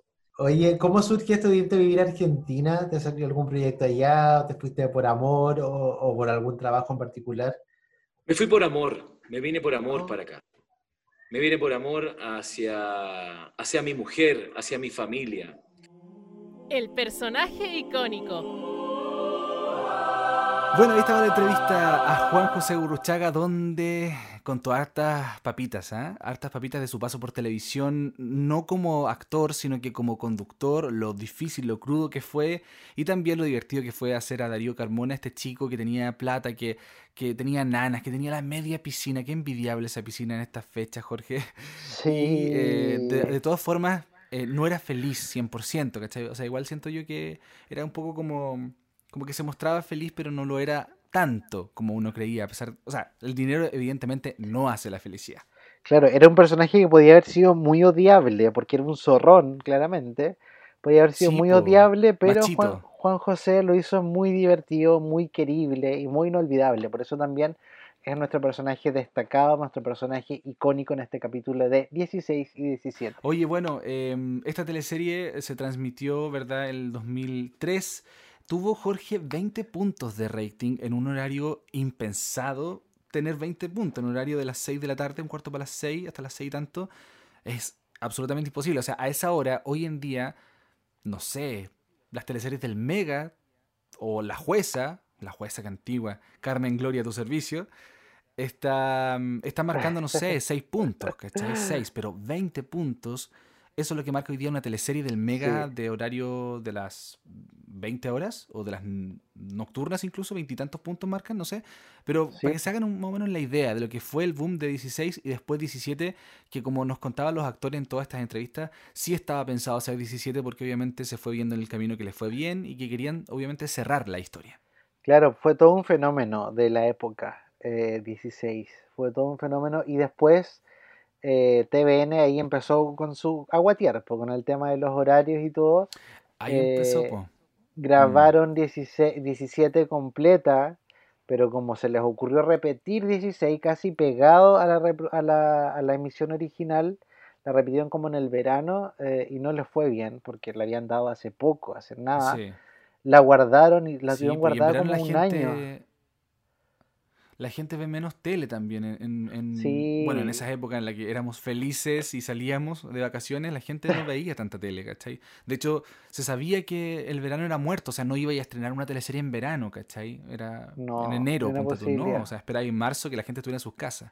Claro. Entonces, claro. Entonces ellos, Pero ellos ahí se- empezaron los cagazos. claro, pues, repitieron 16 de inmediato y, y eso hizo que no les fuera bien a esa a 16 y ahí tuvieron este miedo de que 17 también fuera un fracaso eh, y la aplazaron hasta el 2005, entonces pasó mucho tiempo y yo me imagino que después ya el 2005 no fue el mismo éxito que tuvo cuando se emitió por primera vez. No, No, sí, pero tampoco le fue horrible. no pero, tampoco le fue horrible, pero pero, sí, por lo menos se cerró, se cerró la historia. sí. Pero se cerró de una Sí, manera igual historia. Ojalá que lo- bastante... repitieran hoy día, no sé. Claro, no, no sé si me gustó la forma en que se cerró, porque no fue tampoco el típico, No, porque- el típico mm. final como fueron todos felices para siempre, sino que se desarmaron todas las parejas originales de la teleserie prácticamente. eh, y el final es como muy eh, explicado casi como con un PowerPoint, porque eran con fotos y, y una narración. Claro, sí. Como que Como lo- un como poco un de final actuaciones. apurado, sí. Que era parte quizás Mm, del sí. estilo, pero no, no, en a- en no me gustó. Adrenalina pasó eso también, po, ¿no? Sí, pues, pero Adrenalina fue el 96. Sí, Esto ya como Pero que- como la técnica típica de contar las historias así, los finales así que Sí, fome. como que pasaron años y todo, pero no sé, no me gustó. Sí. Bueno, Sí. Pero bueno, oye, es lo que hay. llegamos entonces al final de esta parte de 16-17. Ojalá que les haya gustado este especial, Jorge, que hicimos con mucho amor para ustedes. Así es. Nuestro último capítulo del año, pero no, no el último de Reyes del Drama. Así que atentos porque se viene Por más. supuesto que no. Oye, Víctor, ¿qué te parece si ahora escuchamos eh, nuestro drama que traes tú, me imagino, que preparaste con mucho Por entusiasmo? supuesto. Te traigo un drama. Te traigo un drama que está relacionado a la temática de 16 y 17. Es una película juvenil de, de un chico eh, que, digamos, que la creó, que es bastante joven, eh, a partir de una novela, y se llama Yo Adolescente. Y ya te imaginarás de lo que trata. Efectivamente, la adolescencia vincula distintos temas, Jorge, entre ellos el suicidio, eh, también la ambigüedad sexual o la exploración sexual, porque es feo llamarlo ambigüedad, es como... Como condición. como apuntarlo con el dedo. La exploración sexual. Claro, como condición sexual, no. La exploración sexual de un joven, ¿cachai? Que de la noche a la mañana muere un amigo muy antiguo de él y que era homosexual precisamente, y él comienza a replantearse las relaciones, las situaciones con las personas, eh, y también parte de su sexualidad. Comienza a relacionarse con otras personas, y estas personas a la larga se van involucrando más de la cuenta con él, y él obviamente como que estaba jugando un poco, ¿cachai? No, no, no conscientemente, pero estaba como probando por aquí y por allá, y termina dándose cuenta que empezó a dañar a mucha gente.